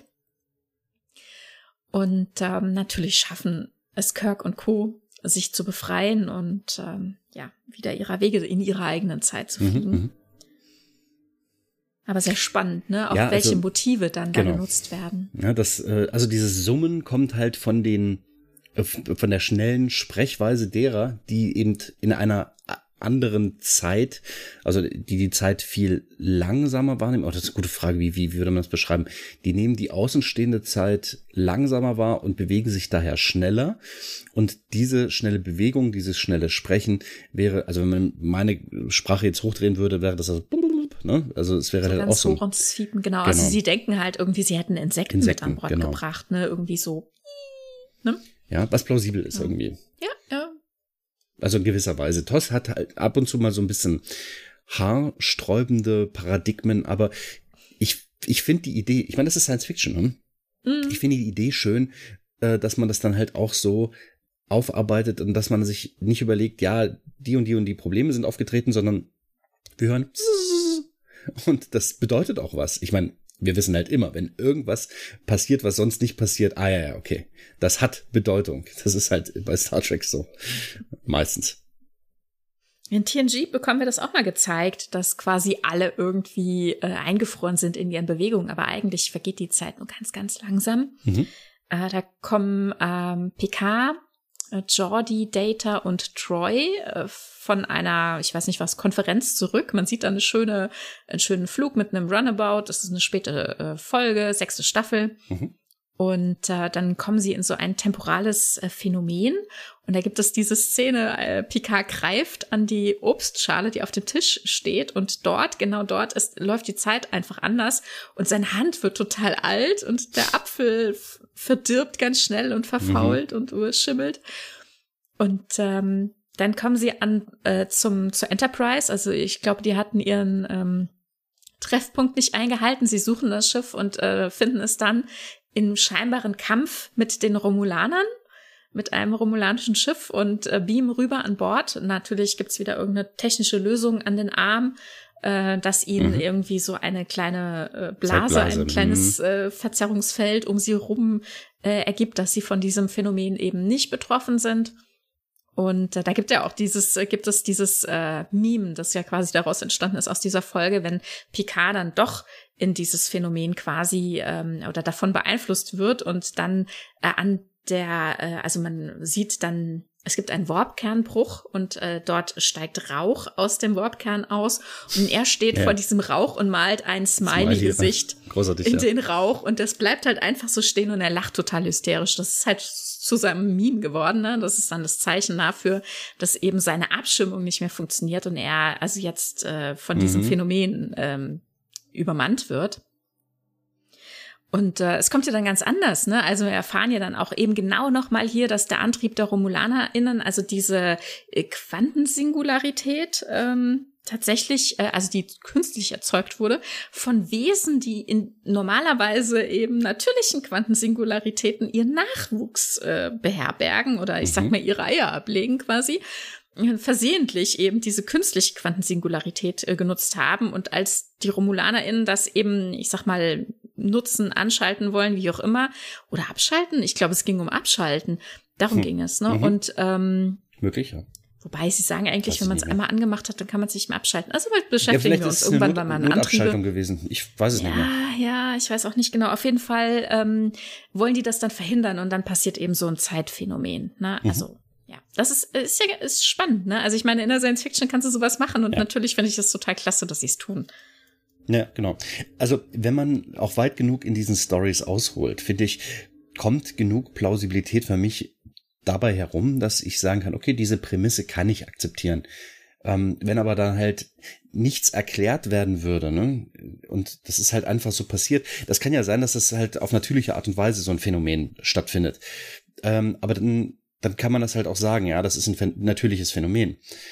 Ist eine zu einfache Erklärung fast schon. Denn äh, mm, wie häufig ja. sind die denn? Ist, ist das eine größere Gefahr für die Reise unserer Crew? Hm. Wenn du weißt, was ich meine. Also naja, in, also in Déjà-vu zum Beispiel, da scheint es äh, ja so zu sein, ne? Oder mhm. da ist es zumindest entstanden, weil die Boseman ja mit ihnen kollidiert ist. Der Warpkern äh, gebrochen, explodiert und dann kam es zu dieser Kausalität. Also ich glaube, sie ist erst entstanden durch dieses. Okay. Also dann fragt man sich natürlich, warum ist die Boseman in der Zeit gesprungen? Das ist ein mhm. anderes äh, Rätsel, das nicht gelöst wird in der Folge. Ähm, hm. Oder zum Beispiel in dieser TNG-Folge Die Zukunft schweigt. Kannst du dich daran erinnern? Da ähm, Nee, sagt mir jetzt, äh, ich, sie in, die, die Titel sagen mir immer nichts. Du kannst okay, das immer okay. so rauszaubern. Sie, ne? empfangen, sie empfangen ein Notsignal mh, von einem Shuttle und es ist dann tatsächlich, ich glaube, die Elbas, äh, also mhm. ein Shuttle der Enterprise D. Und darin sitzt ein sehr krank aussehender Picard der mhm. hat ganz merkwürdige Bio-Werte. Es ist alles irgendwie aus dem Ruder, teilweise komplett verkehrt. Also wenn er ein, ein Aufputschmittel gibt, dann stirbt er fast. Und mhm. wenn man mhm. ihm ein Beruhigungsmittel gibt, dann wacht er auf. Und ähm, das ist eine zweite Staffelfolge. Also Dr. Pulaski mhm. ist am Werk. Und ähm, auch als sie versuchen, das Shuttle ähm, mit Strom zu versorgen, müssen sie irgendwie Negativwerte äh, einspeisen. Und Jordi sagt, das kann physikalisch überhaupt nicht mhm. funktionieren, mhm. aber es ist dann eben genau so. Es kommt dann raus, dieses Shuttle stand, stammt aus der Zukunft, sechs Stunden in der Zukunft. Mhm. Die äh, Enterprise ist zerstört worden. Es gibt eine Aufzeichnung, wie das Schiff explodiert und der einzige Überlebende ist Picard. Und jetzt natürlich die Frage, der Captain hat das mhm. sinkende mhm. Schiff verlassen. Schande, Schande, was ist passiert mhm. und wie können wir das verhindern? Sind wir in einer Zeitschleife? Muss das wieder passieren? Wie wird es passieren? Wie können wir dagegen vorgehen?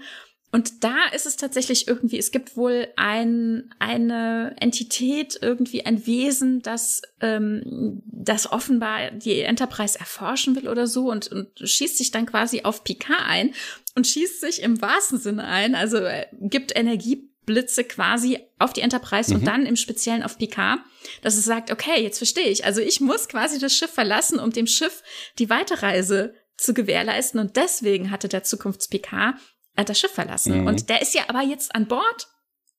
Und je mehr wir zeitlich an seine eigentliche Zeit kommen, kann er sich auch artikulieren, also zumindest so halbwegs, aber er kann nicht aus seiner Denke raus. Ne? Er ist mhm. quasi in seiner Spur, die er also in seiner Zeit quasi gefangen. Er kann nicht mit dem Gegenwarts-Picard reden, aber der Gegenwarts-Picard versteht, was los ist. Und er sagt, okay, wahrscheinlich musst du tatsächlich das Schiff verlassen, du musst ähm, gehen und sie verhalten sich dann einfach anders. Es gibt so, so einen Wirbel und äh, mhm. äh, vorher hatten sie immer versucht, dem zu entkommen und jetzt halten sie mit voller Kraft drauf zu und fliegen durch den Wirbel und das ist die Lösung. Ne? So sind sie eben nicht zerstört worden. Und in dem Moment, wo sie quasi an die Zeit kommt des anderen Picards, löst der und das Shuttle lösen sich auf. Mhm.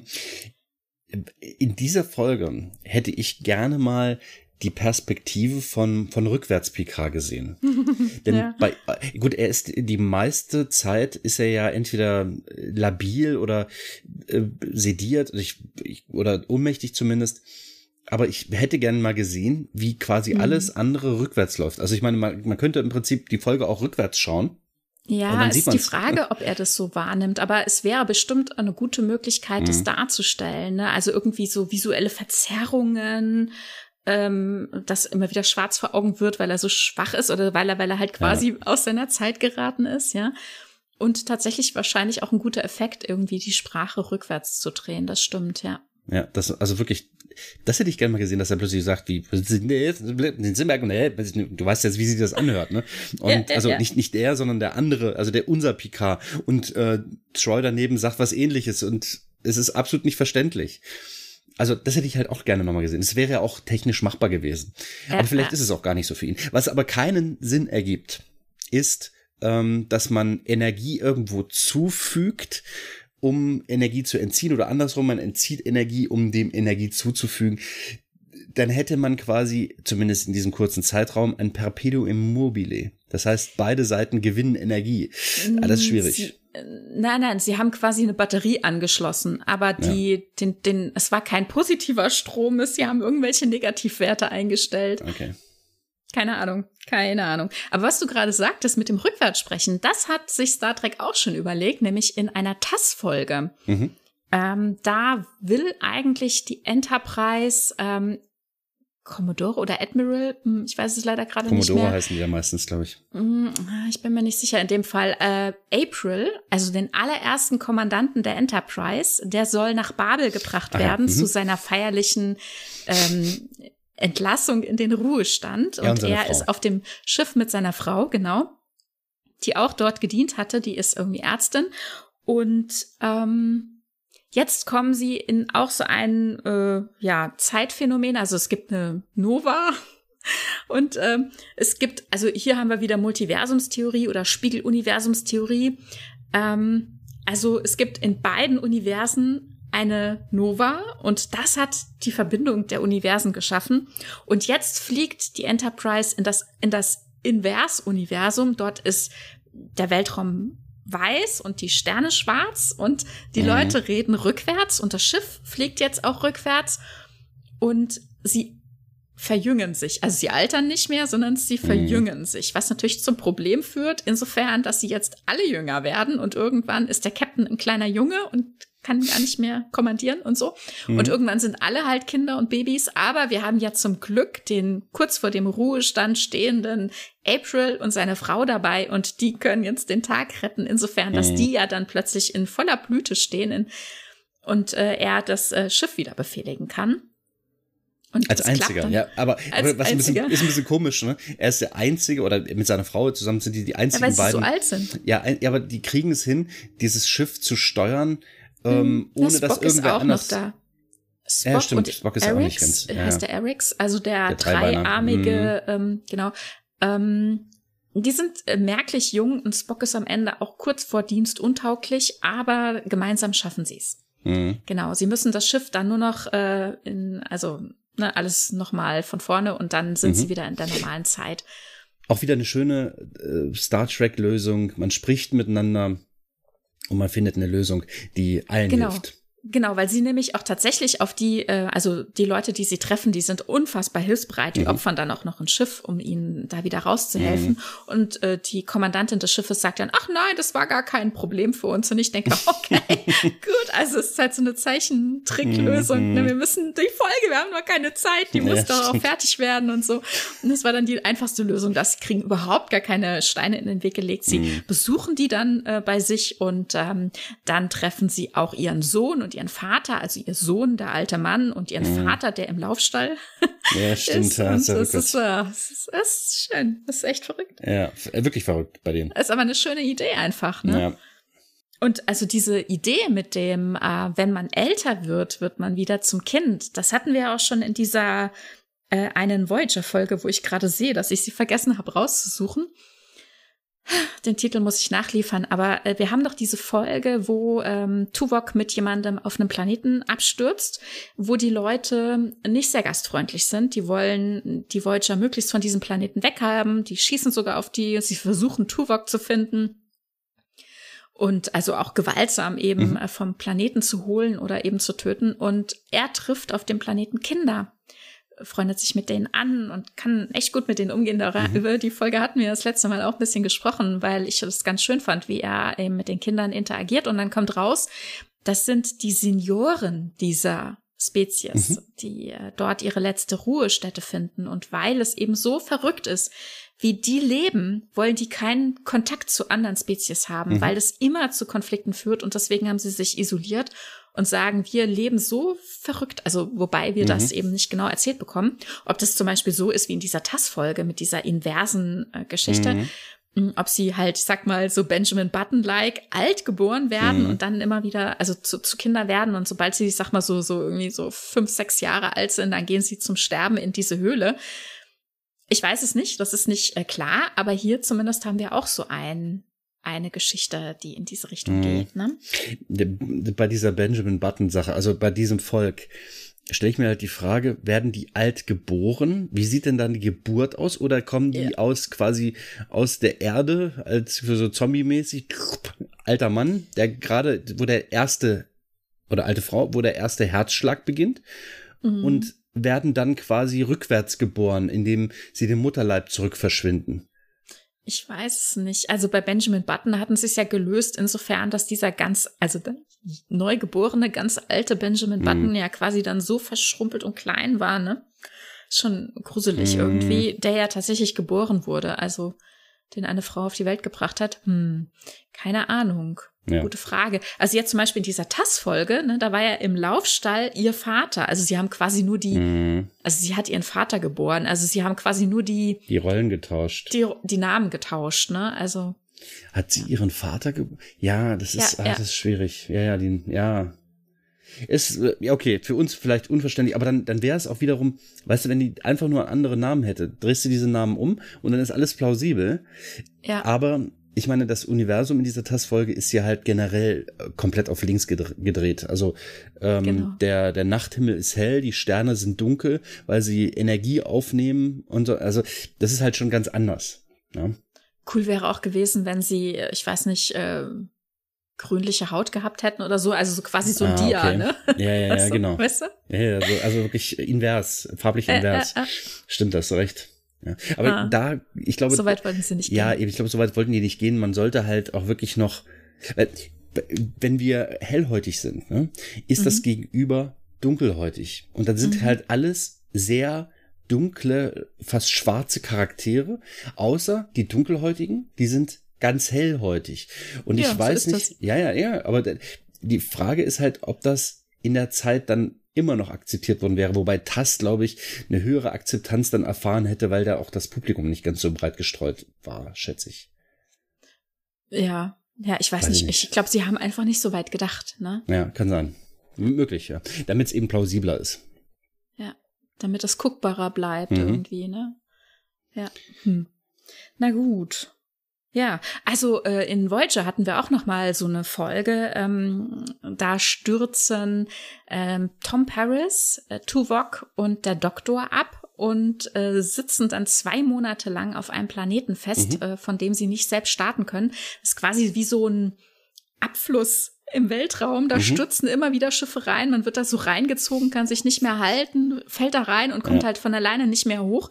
Und deswegen wollen auch Leute, äh, die dort in der Gegend wohnen, dieses Loch auch endlich mal zumachen, sind kurz davor und unsere Voyager Crew will natürlich ihre gestrandeten Leute vorher retten. Also es geht dann, äh, ne, äh, es ist dann ein Wettrennen gegen mhm. die Zeit und ähm, schön sind solche Geschichten natürlich insofern, dass man einfach mal Dinge erzählen kann und dann ist es quasi so ein Reset-Button. Ne? Also ich meine, ja. die haben zwei Monate lang auf dem Planeten verbracht. Sie wussten nicht, wann und wie sie wieder gerettet werden können. Also wie sie, wie sie aus dieser Situation rauskommen oder ob sie sich jetzt mhm. hier für Gott weiß wie lange oder für immer auf diesem Planeten arrangieren müssen. Und ähm, hier wird eben auch so eine äh, Tuvok-Geschichte erzählt, in dass wir ähm, Reminiszenzen aus seiner Kindheit, aus seiner Jugendzeit gezeigt bekommen, was er so für Kämpfe mit sich hatte, wie er zu dem mhm. wurde, der er ist. Und äh, dort gibt es nämlich natürlich, wie könnte es anders sein, auch eine Frau, die an ihm interessiert ist.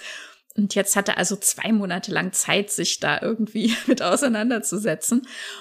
Und ähm, dann werden die beiden gerettet und es ist natürlich keine Zeit vergangen. Ne? Wir haben keine Reisezeit für mhm. die Voyager verloren. Die waren gerade mal zwei Tage im Orbit, bis diese Lösung dann da war und die beiden oder die drei ja wieder hochkamen. Mhm. Äh, an Bord der Voyager. Sie retten dann auch noch die Frau und wer noch hätte mitgewollt, hätte auch noch mitgewollt, äh, gekonnt, aber äh, die haben sich da unten auch bekriegt, also auch wieder mhm. alles, naja. Und ähm, ja, aber auch wieder so eine Geschichte. Ne? Also mhm. eigentlich auch wieder eine Möglichkeit, äh, so ein Reset äh, zu haben, eine Was wäre wenn Geschichte zu spielen, ohne Zeitreise, aber mit der Möglichkeit, dass die Zeit eben unterschiedlich vergeht. Mhm. Ja, Voyager hat natürlich einen Faden, der eben darauf hinausläuft, also diesen, diesen Handlungsfaden, der darauf hinausläuft, dass man zu Hause ankommt. Und das birgt natürlich die Prämisse erstmal, dass man unterwegs sein muss.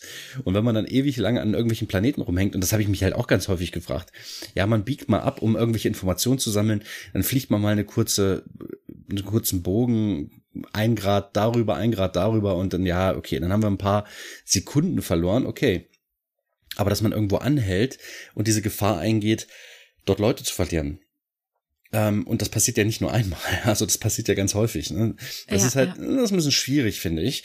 Ähm, aber wie gesagt, wie du schon, wir sprechen ja über Zeit und in diesem Fall ist die Zeit dafür insofern relevant, dass wir als, als Zuschauer oder die Crew sich als, als Actor, als, als Handlungsteilnehmer die Zeit nehmen, da unten auf diesem Planeten etwas zu erleben, was wir uns anschauen können. Ja, und da klammern wir jetzt mal komplett diese Reisesache aus. Und das ist in Ordnung, denn es werden uns dadurch unter anderem auch schöne Geschichten erzählt. Es kommt auch ein bisschen Blödsinn bei rum. Insbesondere bei Voyager, da gibt's einige Folgen, da habe ich wirklich nachdem ich die Folge gesehen habe, ein paar Tage danach noch einen Handabdruck im Gesicht. Aber es gibt auch ein paar Folgen, die sind echt super. Wie beispielsweise das mit diesem, mit diesem Torus, diesem Donut-Planeten.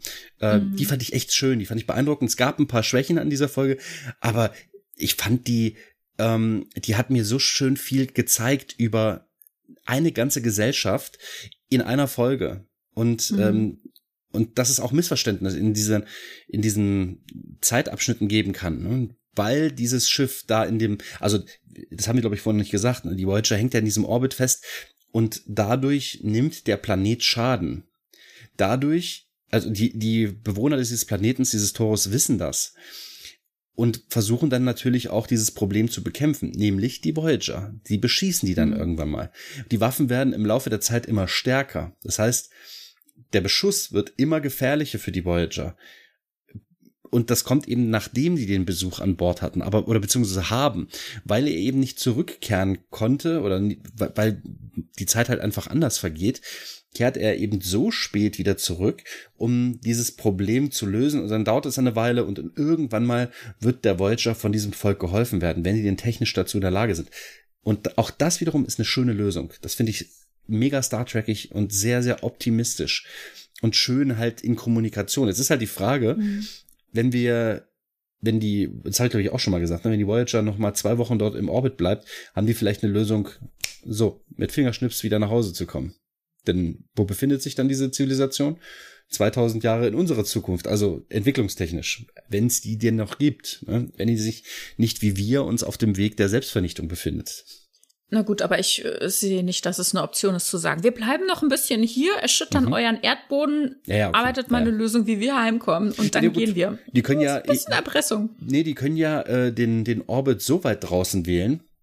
Ich meine, früher oder später, wenn die mit Waffen dorthin kommen oder auch mit einem Shuttle, wenn die ähm, Passagiere dorthin bringen können, dann können die den auch in einem zweifach entfernten Orbit, der vielleicht eben keinen Schaden mehr verursacht, ähm, ja, hinbringen. aber ist auch ein bisschen viel erwartet, ne? Eine ja, zivilisatorische ähm, äh, Passion zu erwarten ja, für, naja, für so ein Schiff. Passiert ist es eh schon. Das Kind ist so tief im Brunnen. Ähm, Ach, dann können sie noch mal ein paar Jahrhunderte dran ja, ja, natürlich, eben.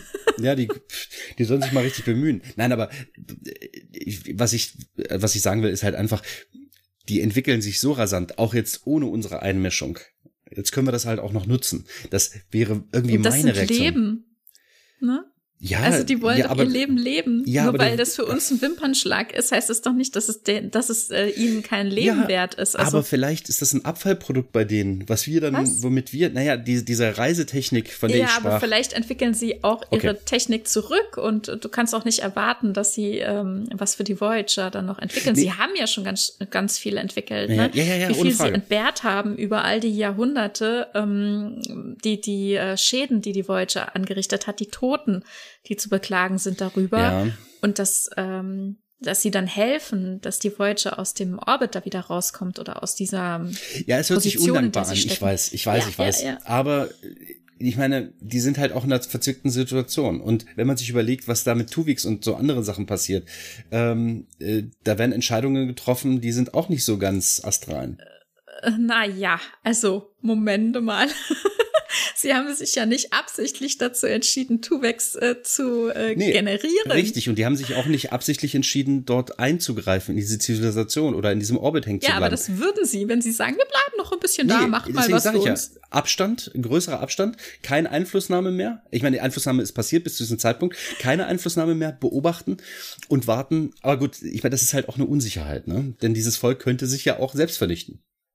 Ja, oder die Voyager. Oder die Voyager, ja. Das ist schon richtig. Ja, oh dann, je, dann oh mögliche. Also ich, es gibt halt mehr als nur einen Gesichtspunkt dieser ganzen Sache. Mhm, ja? Mhm. Und ähm, diese Zeitsache würde möglicherweise eine weitere Lösung geben. Und ich finde es ein bisschen schade, Jetzt bellt der Hund. Ich finde es ein bisschen schade, dass ähm, das zumindest nicht einmal kurz diskutiert wurde. Nee, das, also ich finde das nicht schade. Oje, oje. Aber was, äh, was du auch sagtest, ähm, dass die Voyager ja viele Umwege fliegt und so weiter mhm. und Zeit verplempert auch. Ja, mhm. Vielleicht ist es teilweise auch ein bisschen so, wie es erzählt ist, dass es nicht so ordentlich erzählt ist, warum sie das eine oder andere tun. Denn ähm, häufig ist es ja auch so, dass sie auch Ressourcen suchen. Also sie sind ja auch darauf angewiesen, zum Beispiel neue Dilithiumkristalle zu finden und mhm. so weiter. Also manchmal gibt es ja eben auch Aufenthalte in gewissen Gegenden, um äh, neue Ressourcen für ihre Reise ähm, zu bekommen. Ähm, ja gut, Allerdings dann müssen, dann müssen mich, Weg gehen, ja. Mhm, ja, ja, ja.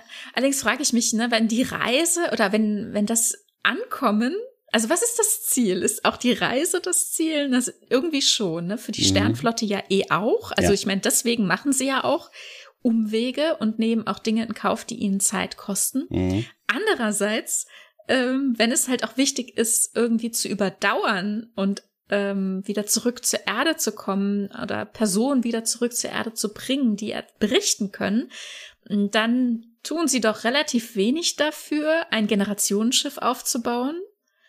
Mhm. Und äh, sie hätten ja auch durchaus in Erwägung ziehen können, manche Leute in Stasis zu legen, mhm. um sich äh, mal eine Generation zu überbrücken. Ja, da denkt man, glaube ich, zu wenig darüber nach. Ich meine, wie langweilig wäre, wäre das, ne? Da sitzt dann am Ende äh, die Captain alleine auf der Brücke, kocht sich ihren Kaffee schlecht selber und oder repliziert. Ja, man repliziert könnte ein Drittel oder die Hälfte der Leute in Stasis okay. Mhm. legen. Das stimmt schon, ja. Und äh, nach Bedarf. Mhm. vergeht, vergeht für diese Stasis-Menschen eine gefühlte Zeit oder wachen die auf? Ich glaube nicht. Ne? Ich glaube okay, nicht. Also wir so haben doch Stasis jetzt schon öfters gesehen mhm. und äh, es scheint für die Leute keine Zeit vergangen zu sein. Ne? Mhm. Die müssen erstmal gesagt bekommen, wie lange sie weg waren. Ja, und stimmt. Mhm. ähm, meistens ist es auch uns so gezeigt, dass es keine wirklichen körperlichen Auswirkungen gibt. Also mhm. dass, ne, dass, dass man quasi noch in dem Zustand ist, in dem man war, sofern nicht irgendwas problematisch gewesen ist äh, mit dem, mit der Stasiskammer zum Beispiel. Mhm. Ansonsten wäre das ja auch eine Möglichkeit, Zeit zu überbrücken. Ne? Genau. Also da müsste Aber, man, da müsste man halt das ganze Schiff voll mit äh, Zeitreisekapseln knallen und vielleicht nur in, ich sag mal, automatisch regelmäßig Wartungspersonal ja. auftauen. Ich meine, insofern denn alles an Bord in, in großer Menge, was zum Antriebabschluss nötig ist, zur Verfügung steht. Ja, naja, gut. Also ich meine, das sehen wir ja tatsächlich auch, ne, dass aufgrund irgendwelcher Phänomene im Raum die ganze Crew schlafen gelegt wird. Das haben wir in Voyager mal. Der Doktor bleibt wach. Natürlich, ne? Also ich meine, der kann ja eben auch wach bleiben. Und das haben wir in Enterprise zum Beispiel, als sie auch durch so ein Raumphänomen fliegen und mhm. das würde äh, die, die Besatzung ähm, ja töten auf Dauer ähm, Dr. Flox, ne, ist auch immer wieder praktisch, wenn man jemand anders Befindlichen dabei hat, also jemand, der nicht menschlich ist. Mhm. Äh, also auch Tepol wird schlafen gelegt. Und ähm, also das vulkanisch sein hilft jetzt hier mal nichts, aber das ähm, ähm, kriegen wir gelöst, indem Dr. Flox eben wach bleibt. Aber der ist eben auch als die Denubulaner von den ähm, äh, Auswirkungen nicht komplett frei und äh, hat halt auch so seine Probleme während mhm. dieser Reise. Also das haben wir durchaus immer mal, dass aus irgendwelchen Gründen, ach, ich, Moment, bei dieser Geschichte mit dem, mit der Voyager, da ist es auch Seven of Nine, die äh, wach bleibt. Sie auch. Ja, das ist mhm. auch ganz interessant. Es ist auch ein bisschen so ein bisschen so eine Geschichte, so ein Arc, wie äh, eben in dieser Enterprise-Folge oder eigentlich umgekehrt. Ne? Also, mhm. ja. Ja, sehr spannend. Also die Folgen sind auch immer wieder spannend, ja. Und ähm, jetzt muss man sich natürlich fragen, also heutzutage denken wir vielleicht in solche Richtungen ne, mit Stasis und wir müssen Zeit überbrücken, aber im 23. Jahrhundert ist man ja eigentlich weiter oder auch schon früher. Im, mhm. ne, also schon äh, zu Enterprise-Zeiten ist man ja eigentlich auch schon so weit, dass man sagt, man will eben ähm, ja die Reise erleben. Ne? Also mhm. der Weg ist das Ziel, das Erforschen und der Antrieb ist so schnell, dass wir uns das leisten können, irgendwo anzukommen, ohne uns dafür in Stasis zu legen. Und wir haben ja auch bei der letzten Folge, äh, wo es um Kinder ging, schon gesagt, dass die Idee ja auch war, also gerade explizit nochmal ähm, in der Planung zu TNG, dass man sein Leben lebt. Und es würde ja durchaus dagegen sprechen, äh, zu sagen, wir leben unser Leben und wir fliegen mal in Stasis irgendwo hin. Also das passt doch nicht so gescheit mhm. zusammen, mhm. ne? Ja, also das ist quasi komplett außer Mode gekommen. Aber gerade im Kontext mit der Voyager wäre es doch noch mal ähm, ja, finde ich ganz interessant gewesen, darüber nachzudenken. Ne? Mhm. Okay. Ähm, verschiedene, also im Prinzip ist es eine Option für Reisearten. Also wie mhm. plane ich mein Schiff? Ähm, ist es überhaupt notwendig, dass das Schiff dann so voll mit Personal ist? Denn man braucht keinen Koch an Bord, wenn man im Prinzip gefühlt nur einen Tag unterwegs ist. Also da kann man sich das, die, die Nahrungsmittel so, so mit eingefrorene ja. Nahrungsmittel auch gleich mit in die, in die Kühltruhe mitlegen. Ja, es ist, es ist tatsächlich ressourcensparend. Ja. Ne? Und da gibt es auch diese TOS-Folge Stein und Staub, ne? als die, mhm. ähm, ähm, ja, ich sag mal, Person äh, von äh, aus der Andromeda-Galaxie die bei uns gestrandet sind, sich der Enterprise ermächtigt und dann die Leute zu so kleinen Üttongenwürfeln mhm. zusammenschrumpft. Ne? So die haben Stein, so ein Ger ja. Mhm. Gerät am, am Gürtel, äh, mit dem sie die Leute schrumpfen, aber auch wieder äh, zum Leben erwecken können. Ja, also ich dachte in dem Moment, ja, in dem Moment. Und das machen sie, das machen sie, um Ressourcen zu sparen. Sie ja, sagen, okay. wir haben nicht genug äh, Essen für euch, also es geht einfach nicht. Wir müssen hier ein paar mhm. Leute ähm, Ütungen. Quasi äh, Ütungen, genau. ja, ich meine, wenn das wirklich ginge, ne, wäre das eine der technisch, na, ich weiß halt nicht, wie aufwendig das Gerät selbst ist, das macht, aber äh, so räumlich, ne, ist das am wenigsten aufwendig. Von außen sieht es dann aus, als wenn es ein Transporter für Ytongsteine ist. Ja, Gasbetonsteine, ja. Mhm. Also, oh ja, und da vor allem, die sind auch so zerbrechlich, das mhm. zeigen oh, sie uns ja, ja auch. Nein. Der eine tritt dann eben auf einen drauf, um zu zeigen, ne? Also ihr macht, was wir wollen, sonst. Mhm. Das oh, ist unschön. Ja, ja. Komischerweise, ne? Obwohl da kein Blut fließt, obwohl dort keine Gewalt gegen einen ja, scheinbar Menschen gezeigt wird, war das irgendwie ein bisschen erschütternd, ne? Dass dann, naja, es wurde ja Gewalt gegen ja, einen Menschen ja, gezeigt. Ja, aber das ist in diesem, in diesem Moment ist es keiner. Ne? Da ist das nur ein Stein. Ja. Also so, so ein Steinwesen, wie auch immer. Also so ein, so ein Stasis, Stasiswürfel. Und, und trotzdem ist das halt dann ganz schön erschreckend, wenn man sich überlegt, ja, jetzt mache ich hier diesen Stein kaputt und töte damit jemanden. Ja, ja. Das schön. Wow, wow, wow. Okay. Puh, lass uns mal wieder in Richtung Zeit gucken. Ja, da habe ich eine Sache, die ja? ich äh, nochmal sagen wollte. Wir haben noch überhaupt nicht erwähnt, ähm, wie wir denn heute überhaupt Zeit messen. Und damit mhm, meine ich jetzt genau. nicht unsere Zeitrechnung, sondern wie genau können wir denn Zeit bestimmen? Und zwar, äh, wenn ich das jetzt richtig verstanden habe, das ist auch schon wieder eine Weile her, dass ich mich damit mal beschäftigt habe, wird die Anzahl von Atomen, die durch einen gewissen Strahl fliegen, gemessen und wenn diese Anzahl abweicht, dann, dann wird dann Signal gesetzt. Ich, ich kann es nicht genau erklären, aber wir können mit diesen Atomuhren, das ist, soweit ich weiß, eine Strontium-Atomuhr, die jetzt die genaueste ist. So, wenn ich das richtig in Erinnerung habe, ähm, eine Zeit, also die Sekunde auf 10 hoch minus 17 Stellen genau messen, was so präzise ist, dass wir das überhaupt nicht wahrnehmen können. Also das ist halt Längen so weit präzise. Ich meine, wenn wir jetzt uns entscheiden, okay, wir zählen jetzt mal 60 Sekunden lang runter und drücken dann gleichzeitig einen Knopf. Allein das schaffen wir Menschen subjektiv auch nicht super präzise. Nicht annähernd. Aber so viele Nachkommastellen, also in, für, bei einer Sekunde äh, Präzision zu haben, ist halt beispielsweise für die Raumfahrt wahnsinnig wichtig. Für einige Produktionen und so weiter ist das unglaublich wichtig. Eben auch für die Zeitmessung. Und die ist ähm, relativ genau bestimmt, aber nicht endlos genau. Das heißt, wir haben keine Zeitmessung, die wirklich absolut präzise jederzeit, das ist in diesem Zusammenhang ein witziges Wort, ähm, immer präzise geht. Irgendwann wird selbst diese präziseste Uhr falsch gehen. Man muss nur lang genug warten. Zugegeben, sehr, sehr, sehr lang, dass wir es überhaupt wahrnehmen könnten. Ähm, aber lang genug, äh, also nicht lang genug, dass es physikalisch keinen Unterschied machen würde. Also es ist halt schon so, dass äh, in der Weltraumreise selbst diese kleinste Abweichung von 10 hoch minus 17 Sekunden dass die relevant sein kann bei der Kommunikation oder bei der Ortsbestimmung allein schon. Mhm. So, ähm, nur mal so ein bisschen ähm, Re Real Techno Bubble, Babble, das sage ich so schon selber, Real Techno Babble, ähm, mal zwischendurch. Okay. Ja, naja, und wir messen die Zeit eben auf eine bestimmte Art und Weise und sprechen ja, wir sprechen von zum Beispiel so im Alltag Sekunden, Minuten, Stunden. Wir mhm. messen unsere Tage äh, und die Wochen, Monate und Jahre und ähm, haben die definiert, können die benennen und wissen dann, wovon wir sprechen.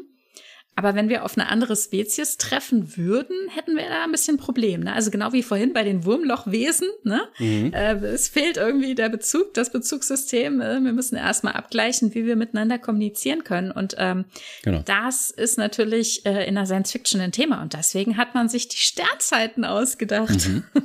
Wie funktionieren also, die denn? Ja, ja, hm, gute Frage.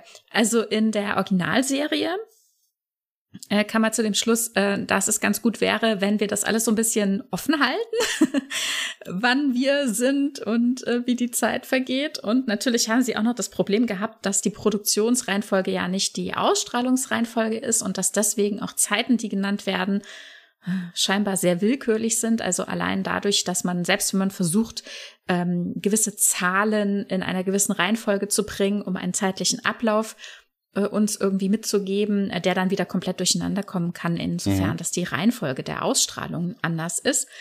Und hier hat man sich ausgedacht, ähm, wir ähm, benutzen einfach Tausenderzahlen und fangen irgendwie so bei 1000 so und so viel an und sind dann auch bei 5000 so und so viel geendet. Also immerhin, es sollte ja auch eine Fünfjahresmission sein und irgendwie in diesen drei Staffeln müsste sich dann theoretisch irgendwo äh, das wiederfinden. Äh, beziehungsweise dann gibt es ja auch noch TAS, die Zeichentrickserie, mhm. die ja quasi die nicht ähm, ja nicht mehr entstandene Zeit äh, quasi mit äh, auffüllt. Und die ist auch irgendwo in diesem Zeitrahmen, also auch so bei den vier, fünftausendern. Und ähm, ja, also lange Rede, kurzer Sinn, es passt alles nicht so richtig zusammen, aber das sah man auch nicht so eng im, in der Anweisung für die Autoren und für ähm, Regieleute äh, hieß es dann, ähm, dass sie sich da so ein bisschen dran orientieren sollen. Das ist aber auch nicht so schlimm, weil es gibt ja auch Abweichungen und irgendwie ist ja auch wichtig, wo man in der Galaxie ist und wie schnell man mhm. reist. Also irgendwie ist es halt so eine Formel, die sich da ergibt. Ne? Also es ist nicht so richtig definiert worden. Ähm, aber man hat es versucht durchzuziehen ja, irgendwie genau. mit so abstrakten Sternzeiten, ne? bei Enterprise gab es diese noch nicht. Also äh, Enterprise der Serie ab, äh, wann war das? 2004? Mhm. Weiß ich gar mhm. nicht.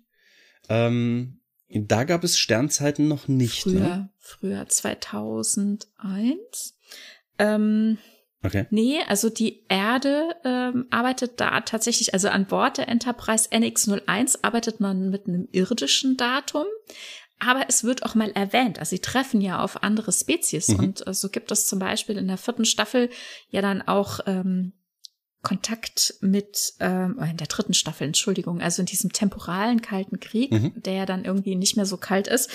Also in diesem Konflikt mit den Xindi, mit den Cindy, gibt es äh, dann außen äh, Austausch, wann man sich trifft. Und da wird tatsächlich von einer Sternzeit gesprochen oder wird irgendwie so eine Zahl übermittelt und Tipol kann damit was anfangen.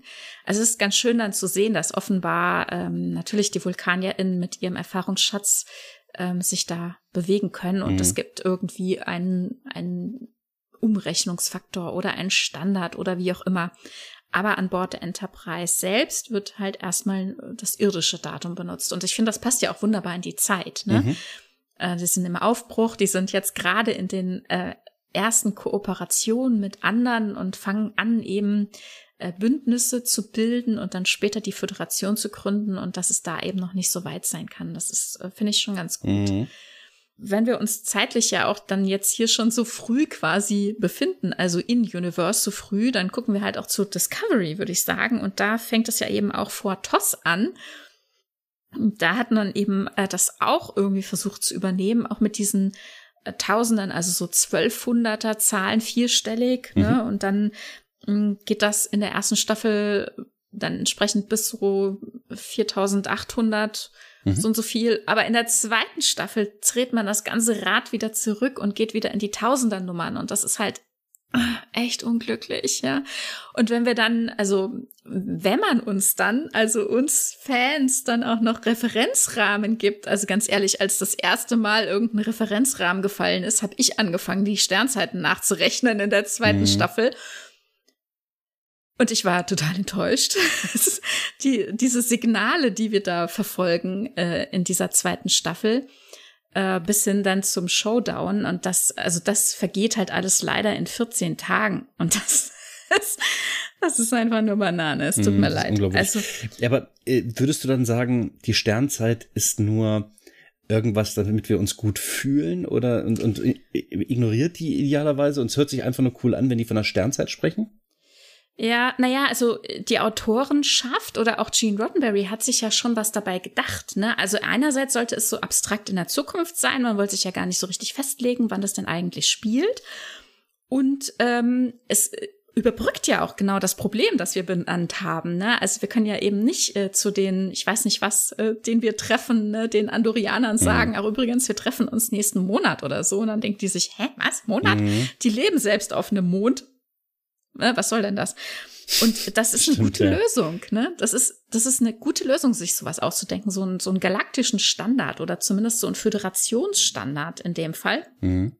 Und ähm, das hat man halt noch nicht so richtig durchgezogen. Ne? Also jede Serie hat äh, quasi damit so ihr, ihr Ding gehabt. Also ich sag ja Toss und Tass sind da irgendwie durch so Zahlen gehüpft. Dann Discovery hätte es meiner Meinung nach echt besser machen können, als sie es getan haben. Das war mm, schlecht, finde ich. Mhm. Und ähm, naja, dann gucken wir mal weiter. Also dann kamen ja die Kinofilme nach Tass.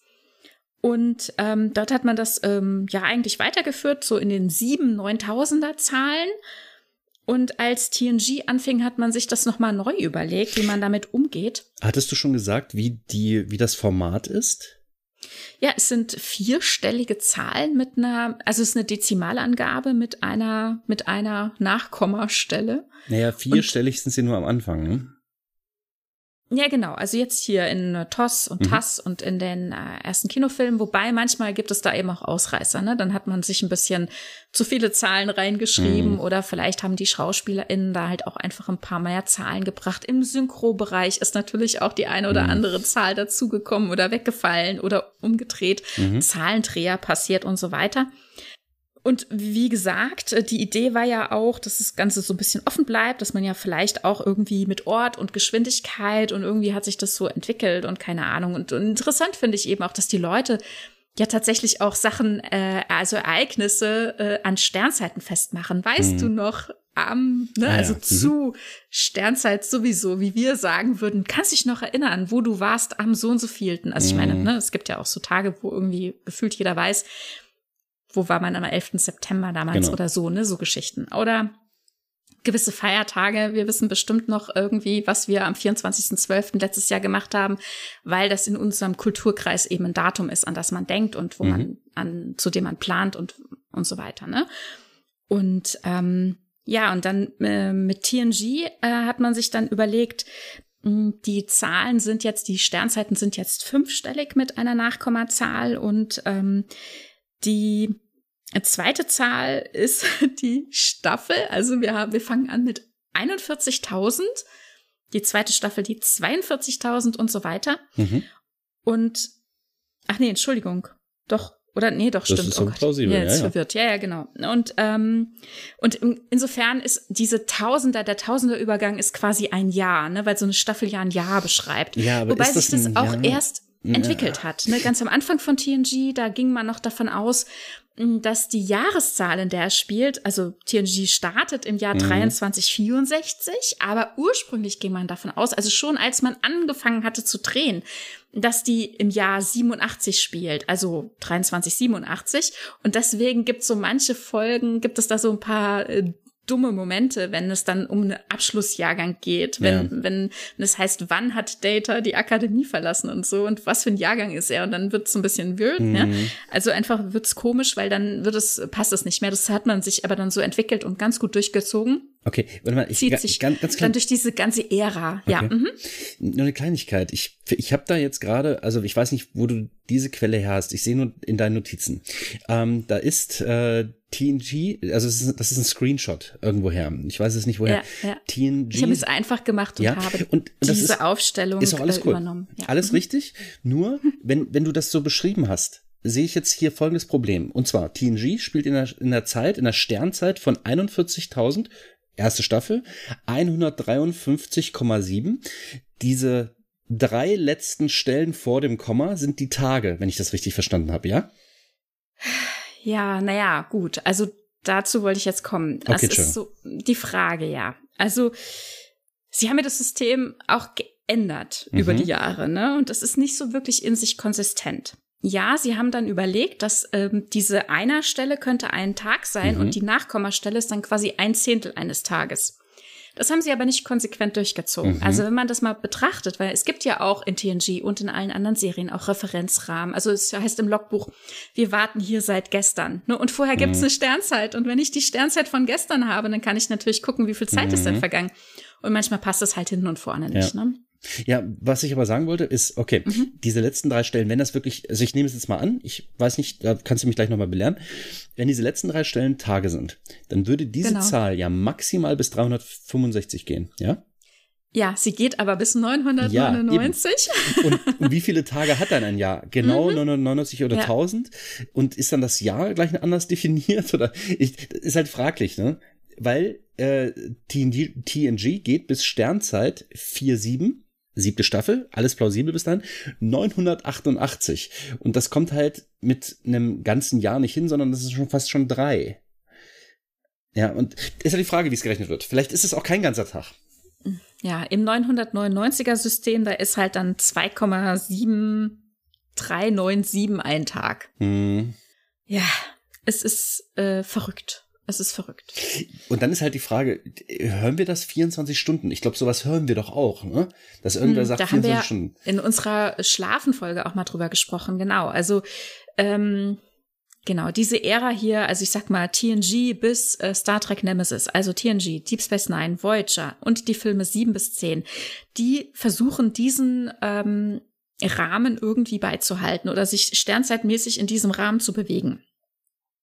Ja. Und ähm, also das dann irgendwie durchzuziehen, dass es tatsächlich, also dass man die Jahre tatsächlich irgendwie daran auch ablesen kann. Und ähm, was wollte ich jetzt gerade sagen? Entschuldige, wenn Achso, ja, mit dem 24-Stunden-Tag, Entschuldigung. Ja, genau. Ähm, ja, und da scheint es so zu sein, dass wir einen 24-Stunden-Tag haben. Nur Bajor haben wir ja zum Beispiel gelernt, ne, in unserer Schlafenfolge, dass wir dort einen 26-Stunden-Tag haben. Und ähm, das ist halt die Frage, hm? haben die genau auf die Sekunde einen 26-Stunden-Tag, das wäre schon ein Riesenzufall. Vielleicht. Oder ist es gerade so eben, so wie beim. Gerade so eben. So wie beim Mars, wo und ich gesagt habe. In Wahrheit, hab, genau. In, ja. in Wahrheit äh, gehen die Uhren nicht 26 Stunden, vielleicht sogar nur 25 genau. Stunden und 57 genau. Minuten und 2,997 Sekunden. Ja, ja kann, kann, ja sein. Ja, genau. Ja, das wäre plausibel. Äh, mhm. Deswegen, das wird halt uns nicht so genau gesagt. Ja, ja. Aber generell die Sternzeit. Für mich ist die nur ein grober Hinweis Mhm. Wenn überhaupt, für mich ist die nur Flavor, weil die eben so inkonsistent ist. Ich habe ja. das mal, ich hatte das ja auch mal versucht äh, nachzuvollziehen und weil das halt hinten vorne nicht passte, wegen verschiedenen Drehzeiten, wegen einfach nicht, nicht nachgedacht oder hier dieses 900er und so weiter, habe ich mir gedacht, okay, das ist schön, das ist Technobabble aber leider nicht mehr. Also gibt einen groben Hinweis. 47, siebte Staffel TNG, aber 47 passt halt, also die, die äh, 47.000 der Sternzeit, mhm. die passt halt auf DS9 nicht als siebte Staffel irgendwas. Das ist dann wiederum anders da, ne? Naja, also das haben sie tatsächlich gut eingewoben. Mhm. Also das System wird durchgezogen von TNG über Deep Space Nine Voyager. Also das passt. Also es gibt ja, ähm, DS9 fing ja vor dem Ende von äh, TNG an. Ne? Mhm. Und sie haben das zeitlich da eingewoben. Und dann gibt es wiederum ähm, zeitliche äh, Einwebungen, also Abwechslung von äh, Deep Space Nine zu Voyager, weil die sind ja parallel gelaufen. Also auch die Handlung ist parallel gelaufen. Und die Filme fügen sich in dieses System auch halbwegs ein. Mhm. Was jetzt ein Tag ist, wie lang jetzt ein Tag genau ist, Mai, ne? Aber wir, äh, zumindest arbeiten sie mit diesen, das ist ein Jahr, ne? Also diese tausende Schritte. Also ja, vielleicht wundert man sich ja halt auch, wie, wie das dann äh, passt mit diesen Zeiten. Also es gab halt quasi mit TNG einen Cut und man hat neue Zeitrechnung quasi begonnen. Und die beginnt, wenn man die ganze Sache zurückrechnet, am 1.1.2323. Also eine andere Zeitzone und dann äh, geht es quasi los. Hm, diese Art von Sternzeit äh, kann man sich auch ausrechnen lassen online. Da gibt es diverse Sternzeitenrechner und wir verlinken euch auch einen einfach. Also lustig ist es auf jeden Fall. Ne? Wenn man wenn man jetzt gucken würde, sind wir natürlich im Minusbereich. Mhm. Und naja. Ja, äh, Zeitzonen haben wir überhaupt noch nicht erwähnt gelassen. Also die werden da ja auch komplett außen vor genommen. Welche Zeit ist es denn? Die Greenwich Minute? Wie heißt das? Greenwich also GMT? Ja. Oder welche ist gemeint? Ich meine, das ist dann im Prinzip nur ein Versatz um so und so viele Stunden. Hm. Ähm, ja, also wahrscheinlich ist es, ähm, also natürlich Amerika geht äh, irgendwie von seinen eigenen Zeitzonen aus immer, ne? Also gut, mhm. wie, wie man sich auf der Erde in der Zukunft äh, abgesprochen hat, äh, keine mhm. Ahnung. Vielleicht ist also, es, wahrscheinlich ist es sogar die äh, unsere Zeitzone, denn die Hauptstadt, vielleicht hat man es danach genommen, ist Paris. Oder vielleicht mhm. ist es San Diego. Also das eine ist Föderationshauptsitz, das andere ja. ist Sternflotte. Sternflotte. Genau. Ist ja die Frage, wer, also ich würde eigentlich sagen, da das eine Zeit ist, so eine zivile Sache, wenn auch äh, militärisch genutzt, würde ich aber sagen, die Basis ist äh, zivil. Die Föderation. Genau, ja. und da würde ich, wahrscheinlich ist es Paris. Aber spielt eigentlich gar keine Rolle. Das ist jetzt nur ein Gedankenkonstrukt von uns. Ja, naja, und inwieweit sowas, ja, inwieweit überhaupt sowas eine Rolle spielt, ne? Also bis wann man immer noch umrechnet in irgendwelche anderen, in unsere heutigen äh, Zeitstandards. Natürlich äh, hören wir davon, ne? Auch so Jahrestage, die begangen werden, die muss man ja in der Sternzeit auch erstmal wiederfinden. Ne? Ja, Wann stimmt, ist denn ja. dieser dieser besondere Tag, wann ist denn dein Geburtstag in der nächsten Sternzeitphase? Mhm. So, ne? Ja, vielleicht ist es auch ganz anders. Du rechnest, also vielleicht ist es tatsächlich, dass es dezimal hochzählt, nicht bis 365, sondern bis 1000. Und bei jeder, bei jedem Tausender-Umschlag hast du einen Geburtstag. Das heißt, du wirst rein rechnerisch nicht mehr so alt. Das heißt, du bist, ähm, weiß nicht, dreimal früher kannst du einen Führerschein machen, gut, gibt's da auch nicht mehr, aber ähm, man ist halt volljährig mit 18 durch 3, ne? Also mit sechs Jahren du, machst du deinen Führerschein. Stimmt. Das, das äh, führt Altersangaben nach unserer Denke auch wieder ad absurdum. Stimmt, mhm. aber wir erfahren eigentlich, dass die Menschen in der Zukunft älter werden. also. Hm. Ja. Ja, ja, ja, ja. Gut, okay, naja. jetzt begeben wir uns auf Glatteis. Also ich habe uns dahin ja. begeben, es tut mir leid. Ähm. Na gut, nee, nee, alles gut. Äh, also, aber lass uns doch nochmal gucken, wie die Sternzeiten weitergeführt werden. Also die Reboot-Filme, also Star Trek 11 bis 13, die führen nochmal ein ganz neues Verständnis davon ein.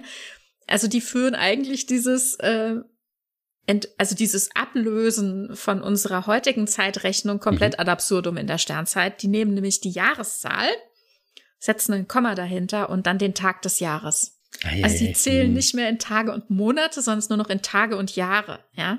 Also das, also das finde ich halt auch wieder denkbar unglücklich. Also ganz ehrlich, das ist. Äh, Welchen ja. Reboot meinst du denn? Das sind die JJ-Filme. Ah, JJ, okay, ja gut, okay, die machen es halt ja, ganz Star anders. Star Trek 2009, mhm. dann Into Darkness und Beyond und die rechnen dann mit sowas wie im Jahr 2258 haben wir dann Sternzeit 2258, der so und so vielte Tag des Jahres. Mhm. Ja. Was aber auch wiederum unplausibel ist, weil diese Zeitrechnung bei uns ja erst 2000, äh, 2323 eingeführt wird. Habe ich das richtig verstanden? Nee, also die, ähm, die Sternzeiten, wie sie in TNG, ab TNG bis mhm. Ende Nemesis, also Star Trek 10, benutzt werden, die äh, gehen quasi, also da ist quasi Stunde Null im Jahr 2323, wobei es vorher ja auch schon Sternzeiten gab, ne? Also. Meinst du, das ist nicht die erste Sternzeit, die es gab? Genau, es gab quasi eine neue Zeitrechnung. Okay. Sie haben einen, einen mhm. kalendarischen mhm. äh, oder einen, einen neuen Kalender eingeführt. Mhm. Zeitrechnung, genau, neue Zeitrechnung, ja. Das erfahren wir übrigens auch. Also, lass uns noch ganz kurz, ähm, bevor ich wieder abschweife. Genau, Discovery habe ich ja schon gesagt. Ne? Also da äh, haben sie sich mit den Sternzeiten auch nicht unbedingt mit Ruhm bekleckert. Mm. Und äh, in Picard hat man sich äh, komplett ähm, davon verabschiedet. Da hat man gesagt, also ich glaube, es war Michael Chambon, der im Interview gesagt hat, ah, das ist doch so absurd und äh, so abstrakt und irgendwie die Leute zerbrechen sich den Kopf darüber. Lassen wir es doch einfach weg. Ja, okay. Gut, in äh, Lower Decks ist sie wieder da, da ist die Sternzeit wieder, juhu. Ja gut, aber die ist halt so dicht an unserer bekannten Zeit, dass man es sogar plausibel richtig machen kann. Ich habe es nicht geprüft, hast du es geprüft? Ist es korrekt? Was meinst du? Ist die Sternzeit mit, mit der, äh, ja, ich sag's mal, TNG konform? Also ob ich äh, TNG und Lower Decks abgeglichen hätte? Nee, das habe ich nicht gemacht. Das wäre mhm. nochmal spannend, ja. Weil ich, ich vermute, dass es schon passt, ne? Ich weiß es nicht. Lass uns das nochmal nachgucken. Okay. Ja. Ich räche es nach. Ja, aber wir haben ja eben schon gesagt, also andere Spezies, andere Zeitrechnung oder andere Uhren, ne? Und äh, das haben wir dann zum Beispiel, ähm, wenn wir mal in ähm, TUS erfahren, wenn die Romulaner ähm, auf ihrem Schiff, also noch nur männliche Romulaner, äh, die Zeit messen. Da sprechen sie zum Beispiel, wir warten hier schon 20 volle Zyklen. Und im Logbuch von Captain Kirk erfahren wir dann, wir warten hier schon seit neun Stunden und 47, 47 mhm. Minuten. Äh, ist natürlich die Frage, ob das zur gleichen Zeit quasi, ähm, ne, ob man das so miteinander verrechnen kann, aber interessant, ne, ja, erfahren wir tatsächlich mal dann schon in TOS, also in der ersten Staffel Spock unter Verdacht, mhm. ähm, wo, wo das erste Mal äh, Romulaner zu sehen sind äh, für unsere menschlichen Freunde oder und die Föderation erfahren wir das erste Mal eben auch sowas, dass die eine andere Zeitrechnung haben. Dann, es mag der ein oder anderen Folge auch der Synchronisation geschuldet sein. Da heißt es dann häufig dann auch mal gerne eine sowieso Minute oder Sekunde. Also mhm. Kirk äh, ist zum Beispiel im Kampf äh, auf dem Planeten äh, Trice, wie heißt der? Oh Gott. Weiß ich nicht. Um, ah, welche, Folge, um welche okay, Folge okay. geht es? Geht um äh, Meister der Sklaven, zweite Staffel TOS. Ah ja, ich, ja, okay. Tris Killion. Oh, genau, und dann sagt er, ja, ja, okay. wir brauchen mal eine 15-sekündige Tri-Sekunde Pause. Ja, also. Sind das dann 15 dann, Sekunden? Mhm. Ja, okay. ja, also 15 Sekunden dieses Planeten. Ne? Also, dass, dass ah, er dann okay. gerne eben vorher sagt, äh, also vor den, also sowas wie, ähm, wir treffen uns in einer Vulkanstunde, wäre dann quasi das ja. Äquivalent dazu, ne? Ja, aber das wäre, das setzt ja voraus, dass man, dass die halt auch ihren Tag in 24 gleiche Teile unterteilt haben. Ja, oder in irgendwelche Teile halt, ja, ne, okay. die man als Stunde bezeichnen okay, kann. Okay, genau, ne? richtig, das ist plausibel. Ja, ja das stimmt. Das, das genau. Also was ich zum Beispiel immer wieder schön finde, also äh, ich erwähne sie auch sehr häufig, äh, das Zeitportal, also quasi TAS, äh, die TAS-Folge Yesteryear, da reist ja Spock in seine eigene Vergangenheit durch den Wächter, also durch das Zeitportal. Mhm. Und ähm, findet sich dann dort äh, im vulkanischen Jahr 8564 wie. Ach nee, jetzt, oh, ich habe mir ausgerechnet, Entschuldigung. Ich habe mal ausgerechnet, jetzt hat Vulkan das Jahr 8564. Und dort reist er eben in, ähm, an den äh, 19. Tasmin. Also mhm. sie haben halt äh, einen, äh, ja, in den Monat ja. Tasmin an den 19. Tag, ja, ne? Also sehr cool. Ja, an, logisch. An, wo ne? würdest du denn hinreisen? Na klar, am 20. Tasmin äh, haut ja Spock ab in die Wüste, da ja, muss er eben. ja dann da sein. Ja, eben. genau. Also, also äh, ja, äh, und interessant, dass er sein Logbuch dann auch äh, führt äh, mit subjektiver Zeit. Also er sagt dann die Sternzeit aus der Zeit, aus der er kommt und mhm. sagt dazu subjektive Zeit. Das finde ich auch echt schön. Okay, nimmt das vielleicht vorweg, dass ähm, es doch tatsächlich äh, Zeitdilatation bei Reisen gibt? Ähm, weil das ist ja mit einem mit einer Warpblase nicht der Fall. Ähm, naja, gut, er ist ja durch den Wächter tatsächlich durch die Zeit Ach, gereist. Okay. Ja, ne? ja, stimmt, stimmt. Er befindet ja, sich in seiner klar. Vergangenheit, benutzt aber weiter die Zeiten aus seiner Gegenwart, also seiner Zukunft. Ähm, also aus der Zeit, in, aus der er kommt. Mhm, da haben sie tatsächlich einen Schritt weiter gedacht, als mhm. ich jetzt beispielsweise gerade. Und äh, also das das finde ich immer schön, wenn die dann sowas sagen und es einem schön plausibel machen. Subjektive mhm. Zeit, das ist toll. Wie gesagt, habe ich jetzt gerade selbst nicht dran gedacht, aber ja, super. Ja, ja. Na, und dann ähm, erfahren wir jetzt dann zum Beispiel auch die Zeitrechnung von Bajor. Und dann habe ich mal ähm, ausgerechnet, jetzt befindet sich Bajor im Jahr 9042, seiner mhm. Zeitrechnung. Also es ist einfach, äh, finde ich, eine coole Sache. Und sowas erfahren wir halt auch von ähm, Talaxia, also von dem Heimatplaneten von äh, Nelix. Mhm. Da hatten wir das letzte Mal schon darüber, über die Folge ähm, die ähm, Zähne Der des Pilot? Drachen, nee. meine ich, oder? Nein, nein, nein. nein. Ähm, also da, da treffen sie auf die Vatwar. Und äh, die ah, okay. haben lange mhm. Zeit in Stasis gelegen und äh, die werden jetzt aufgeweckt und dann kommt raus, oh, die haben fast 900 Jahre in Stasis gelegen. Und in Alt-Talaxianisch kannte man, also auf Alt-Talaxianisch ähm, kannte man die Vatwar, weil die eben wie die Ikonianer durch äh, den Raum gereist sind und haben quasi dann halt andere Völker dann plötzlich, äh, ja, vor vollendete Tatsachen gestellt, dass sie jetzt da sind, also quasi auch überfallen oder so. Und mhm. In Alt-Talaxianisch heißt Vatwor sowas wie dumm oder rücksichtslos, während mhm. dem in Vatwor äh, die ja, Talaxei, ja, hm. ne, also in deren Sprache ne, die Talaxianer halt auch wieder als äh, dumm quasi gelten oder so. Mhm. Und äh, dann forscht äh, Nilix bisschen nach, wann das erste Mal das Wort Vatwor aufkommt und erstmals schriftliche Erwähnung gibt es im Jahr 5012 neuer Kalender. Und das finde ich auch wieder cool. Ne? Also sogar schon der neue Kalender vor 5000 Jahren, was auch immer das dann heißt. Mhm. Ne? Aber also Kann schön, auch dass können auch Tage sein, ne? Naja, es muss schon sehr lange. Es ist über 900 Jahre ja, okay, her, ne? Weil vor 900 Jahren sind ja die Vatwar in Stasis gelegt worden oder haben sich in Stasis gelegt. Ja, äh, also können wir noch ganz gut teilen eigentlich. Warte mal, ich gesse mal in den Rechner ein. Ähm, 5000 durch 900, ne? Nee, so kann man nicht rechnen. Also die erste schriftliche Erwähnung in den Aufzeichnungen äh, von, von Nilix, also auf die er zugreifen kann, mhm. ähm, ist im Jahr 5012 neuer Kalender von Talax. Mhm. Oder Talaxia. Und ähm, Fall, ja. Von 900 Jahren wurden die Vatwar aus dem Spiel rausgenommen. Also ne, muss das, also wie lange das her ist, mhm. dass diese schriftliche Erwähnung im ja, Zuge zu dieser Wir legen uns schlafen Geschichte ist, äh, wo der Unterschied ist, das wissen mhm. wir nicht. Ne? Aber interessant, äh, dass es, dass der neue Kalender von Nilix quasi schon das Jahr 5000 schrieb, als das vor über 900 Jahren geschrieben mhm. wurde. Ne? Okay. Hm. Also solche, solche Referenzen gibt es immer mal wieder. Und das finde ich ganz schöne Beispiele, um uns immer mal wieder vor Augen zu führen, dass wir nicht so irdisch denken, ne? Dass wir mitkriegen, dass andere Personen, andere Planeten, Monde natürlich ihre eigenen Zeitrechnungen mhm. und ihre eigene Definitionen haben. Und das gibt sich dann eben zum Beispiel ja auch in diesen Zeiteinheiten wieder, wie zum Beispiel diese Zyklen bei den RomulanerInnen, die da in äh, TOS erwähnt wurden oder dieser Trisekunde, warum auch immer äh, Kirk das so sagt, ne? mhm. ne? Äh, in Star Trek 2 sprechen sie im Zuge des, ähm, ähm, wie heißt der, Kobayashi Maru-Tests äh, von Periods, also irgendwelchen Zeiteinheiten, wobei das natürlich auch sehr theoretisch sein könnte im Zuge des Tests, ne, weiß man jetzt nicht. Ja, okay. In Enterprise spricht Flox mal von einem Standardjahr, finde ich auch ganz spannend. Mhm. Ich könnte mir sehr gut vorstellen, dass ähm, es für diese Nachkommastelle, diesen Zehntel des Tages, dass mhm. es dafür einen Namen gibt. Also ich könnte mir vorstellen, mhm. dass es eh, oder so, sogar noch kleiner, denn irgendwann möchtest du ja dann auch bei uns auf die Sekunde genau und bei denen halt auch, wir laufen so und so schnell, äh, weil wir haben jetzt 100 Meter hinter uns gebracht, wie schnell ist dieser Läufer gelaufen? Und dann sagst du ja nicht 0,00000 eines Jahres oder, oder einer Sternzeit, was auch immer.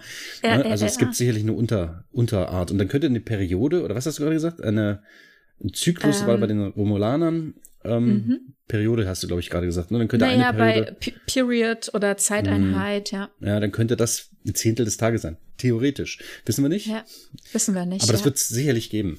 Ja, ja, mit Sicherheit gibt es dafür Namen. Und das ist aber das, was uns halt die Serie oder die, was uns die Filme halt nicht so äh, ausführt. Also eigentlich hätten sie sich da noch neue Vokabeln ausdenken müssen, um solche Sachen zu definieren. Und das ersparen sie uns halt auch ein mhm. Stück weit, weil es wäre bestimmt für uns auch anstrengend irgendwie.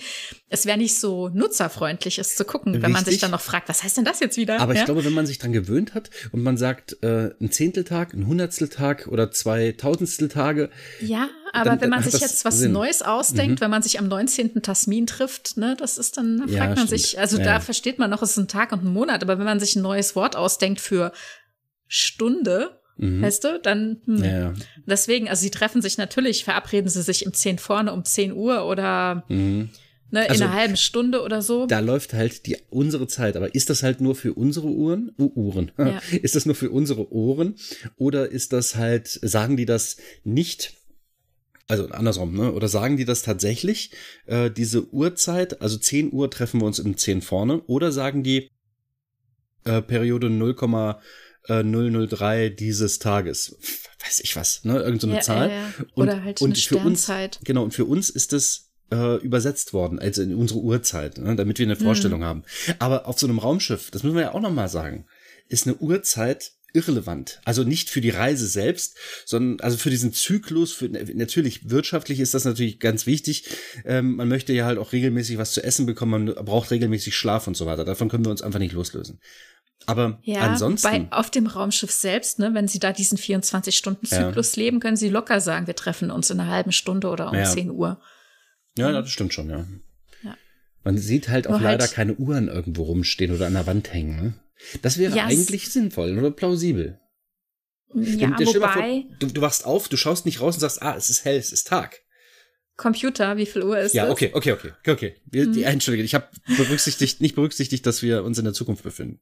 Ja, das ist immer noch Science Fiction. Ja, ja. Na, und wir sehen auch manchmal Uhren, ne? Also dann aber irgendwo anders. Mhm. Meist, also nicht auf einem Sternflottenschiff eher, außer es ist irgendwie Eine Antiquität oder Äh, sowas. genau, irgendwie Mhm. so ein Erinnerungsstück oder so eine besondere Geschichte. Nochmal ganz kurz äh, zu den Begrifflichkeiten. Das fand ich auch interessant. Da gibt's eine Voyager-Folge in der ersten Staffel, Subraumspalten. Da kommen sie auch, es ist auch wieder so ein temporales Phänomen. Und äh, sie lernen quasi eine Kultur kennen, die schon ausgestorben ist. Und ähm, Ach ja, wo die ähm, haben dort Lo- so ein Zeitmesser. ähm, so eine junge Frau. Ach, das ist, glaube ich, Voyager hast du gesagt, ne? Genau, Voyager, ja. Äh, Belana ist das, glaube ich, die das äh, immer wieder sieht, die immer so Flashbacks hat. Ist das nicht das? Nee, das ist was anderes.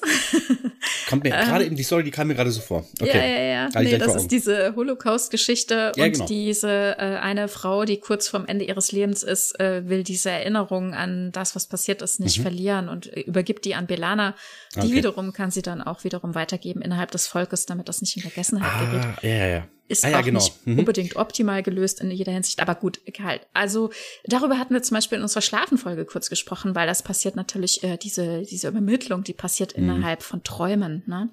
Also hier aber in dieser frühen Folge, äh, vierte Folge Voyager, Subraumspalten, da ist es eine Uhr, die quasi in den Trümmern gefunden wird von Tom Paris und dann äh, sind er und Janeway plötzlich in der Zeit versetzt. Also haben wir wieder so eine Zeitreisethematik, aber nur kurz, um auf diese Uhr zu gucken. Also diese Uhr äh, hat er dann eben wieder in den Händen in dieser anderen Zeit, also in der Vergangenheit. Und dann kann er tatsächlich recht gut schnell verstehen, was es heißt, wie lange das dauert, bis diese Katastrophe eintritt. Mhm. Also er sagt, oh, das passiert morgen. Und er lässt sich kurz erklären, was das für Zahlen sind. Das sind nämlich so drei Zahlengruppen äh, drauf. Und dann sagt der, ähm, der die Uhr verkaufen will, na, das ist doch, ist doch überall gleich. Das wissen Sie doch. Das ist doch die Rotation, das Intervall und das Fragment. Ne? Also da haben wir schön. mal andere, äh, andere Begriffe. Genau, ne? Aber schön, es passt total ist. schön. Mhm, ja, mhm. ja, ist total schön. Ja, Rotation, ich meine, das ist ziemlich klar. Ja. Könnte, naja, es gibt ja zwei Arten von Rotation. Es gibt die Rotation des Planeten um sein Zentralgestirn oder es gibt die Eigenrotation des Planeten, der ja den Tag bestimmt. Ne? Die Rotation um das Gestirn, das Jahr. Und das ist natürlich nicht ganz klar. Aber schön ist die Wortwahl, denn man hat eine Idee. Ja, ja, ja, genau. Ja, und Bild. im Grunde die Differenz, so wie ich das, wenn ich das richtig verstehe, ähm, also äh, unsere eigene Rotation und dann auch noch mal um die Sonne. Das ist ja genau dieser Unterschied zwischen dem Sonnentag und dem äh, Sterntag. Das mit Sonne, das mache ich auch immer falsch. Ähm, Sonne ist Sol und das ist bestimmt, das ist bestimmt anders. Das, das Naja. Zentralgestirn. Nee, ich meine jetzt unsere Zeitrechnung, weil du Okay. sagst, es ist Mhm. doch ein Unterschied, äh, ob wir nur messen, wie wir uns drehen oder wie wir uns drehen im, und gleichzeitig Nee, nee, noch um die Sonne. Nee, ich meinte noch nicht mal dieses, dieses, so. äh, nicht die Sternzeit, also äh, heißt bei uns glaube ich auch die Sternenzeit, ne? Und die äh, der Sonnenzeit. Sterntag. Mhm. Stern oder Sternentag, genau, der ja entsprechend kürzer ist, weil wir Ja. uns äh, um die Sonne entsprechend bewegt haben. Ja, das stimmt schon. Genau. Aber das, das Mhm. meinte ich nicht. Das habe ich jetzt mal unberücksichtigt belassen, sondern einfach okay. nur diese Trennung zwischen Jahr und Tag. Rotation könnte eines von beiden sein. Und, Ah, okay. und Rotation ne, kann halt sein, am nächsten Tag ist, ist die Rotationszahl um eins erhöht, aber er hat ja keinen ganzen Tag Zeit, um diese Erfahrung zu machen. Es könnte sein, dass das hier Rotation dann und dann ist das und das ist ein Jahr. Er hat ein Jahr lang Zeit. Ja? Hm, Wenn er aber ja. vom, vom, vom Langen ausgeht und das kurze ist, dann hat er wirklich ein Problem, nämlich 364 Tage, wenn der sich genauso schnell um die Sonne dreht oder um, um das Zentralgestirn, ja. das mache ich den Fehler selber. Äh, Gut. Die sind ja an den Planeten angeflogen und werden ja. wahrscheinlich wissen, wie es vor? Ort aussieht. Und dann gibt es wieder Hintergrundinformationen, die ihm dann verraten. Stimmt, ja. Gut, die sind ja weit ne, genug, aber, ne? Ja gut, also die sind halt einfach schlau, ne? Ja. also das ist eine, das ist eine billige Ausrede, aber ich kann die akzeptieren, weil das in mein, in mein Star Trek Weltbild passt. Ja, ja. Na, und äh, was du gerade gesagt hast, das ist halt auch, wäre schön, wenn wir Uhren sehen. Also wir sehen ab und an Uhren. Das sind dann halt auch so ähm, dekorative Elemente oder halt irgendwo, ne? Ähm, also du hattest mir zum Beispiel auch einen, einen Digitalwecker geschickt aus Star Trek 12, ne? Also Into Darkness äh, beginnt ja da relativ bald mit einem, einem Digitalwecker. Ähm, also quasi, man wird morgens mit so einem standardmäßigen Digitalwecker ne? Aber ich fand so richtig digital sah der, also Na, Digi digital Digit, ne, von Stelle, richtig. Ja, ja, ja, genau. Aber, das sind mechanische Blätter, so wie es aussieht. Ich glaube auch, das waren solche, ne, ja, ja. da hatten wir früher auch, wo dann die Zahlen so runterkippen. Das ist wie bei täglich grüßt das Murmeltier, genau. da hat auch so ein Wecker, ne? Ja, ja, Oder so Drehscheiben da drin, wie auch immer. wie, wie auch immer das gelöst ist, es wirkt archaisch im Vergleich dazu, dass man weit in der Zukunft ist. Ja, naja, gut, vielleicht ein Retro-Fan, wer weiß, ne? okay. Und dann muss ich natürlich äh, mal die, äh, den, den großartigen Wecker erwähnen, den ich echt auch gerne hätte, aus ah, ja. Discovery Staffel 3, Folge 1, den Vogel. Mm, also diesen kleinen, was ist denn das, ein kleiner Papagei? Ich weiß gar nicht mehr, ja. Der jeden Tag in einer anderen Farbe äh, erscheint mhm. und hat die Uhrzeit auf sich stehen. Das ist sehr großartig. Ja. Oh, ich finde den toll. Ja, ja, der ist echt cool. Ich weiß nicht, ob es schöner ist, so geweckt zu werden oder am liebsten gar nicht, aber und er muss halt geweckt werden. Aber äh, dieser Papagei hat halt schon irgendwas, was Süßes, was Knuffiges. Und ja. der ist, glaube ich, eine Projektion und insofern kann er auch nicht mit draufhauen den kaputt machen. Ja, stell, ist ein Hologramm, aber stell dir vor, er würde draufhauen und dann würde, würde er verschwinden und es würden so Federn so. ja, ja, ja, ich meine, das kann er alles programmieren, ne? Ja. Das macht dann aus und wie ein und dann, und, dann, und dann liegt dann vielleicht da wieder ein Ei und es schlüpft oh, wieder ein kleiner Vogel. Oh, das wäre so süß. Oh, ne? Das wäre wär dann der Phönix, der, ja. der Wecker des Phönix. Oder, aber dann wirst du an, an dem Morgen, ne, wenn du es dann hinter dir hast, wirst du schon an den nächsten Tag erinnert. Oh, da liegt schon wieder dieses Ei. Oh. Ja, das ist die Zeit, die vergeht. Das ist die Uhr. Das ja, ist High. Das ist High-technologisch. Und High das ist sehr süß, sehr süß. Ja, ja. Der also, Zyklus des den Phönix. fand ich auch beeindruckend. Wir hatten ja schon hm. im Zuge von Badezimmer über den Herrn Sahil heißt er. Ah ja, ja, mhm, Mr. Sahil, ja. Äh, den Mr. Sahil gesprochen und wie wir beeindruckt waren, was es denn da so technologisch gibt. Zähneputzen, einfach nur ein Lächeln und schon ist das Zähneputzen fertig. Per Laser oder was auch immer. Und wir sehen ja halt auch, wie dieses Bett gestaltet ist und so weiter. Und im Zuge dessen kann natürlich auch einiges ähm, mit diesem Papageien oder was auch immer möglich sein. Rein theoretisch könntest du dir Elefanten durchs Wohnzimmer oder durch, durchs Schlafzimmer in diesem Fall laufen lassen. Ja. Ähm, aber der Papagei ist vielleicht ein bisschen weniger aufdringlich. Ja, ja ich überlege jetzt gerade, würde sich jemand freiwillig eine Katze äh, ja, doch, die ich glaube, sich dann oh, aufs doch, Gesicht oh, setzt aber hallo, morgens aber um hallo. acht. So um den Hals legt. Aber, ja, ja. aber die Frage ist, wenn du so ein Katzenmensch bist, bleibst du dann nicht lieber noch liegen? Ach, ich kann, kann ja die sein. Katze nicht ja, stören. Oder es ist eine sehr garstige Katze, ne? Oh, so eine kratzbürstige. Dann, dann musst du morgens nicht nur Zähne putzen, sondern dich auch noch verarzten. So, ein Pflaster hier, ein Pflaster da. Oh, haben sie sich rasiert? Nein, nein, ich habe eine Katze. Naja. Katzen sind ja in der Regel eigentlich nicht so. Mhm. Also die Katzen, die wir hatten, die waren wahnsinnig lieb.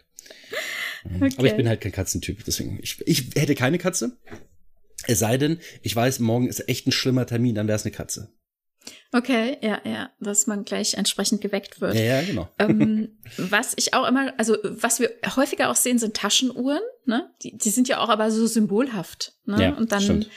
ja, dann so, äh, hat es auch nochmal einen Grund wahrscheinlich. Hm? Ähm, da, wo, äh, wie heißt da, Chakotay, der Janeway, Janeway ja, diese Taschenuhr geben will. Und sie weist die aber zurück.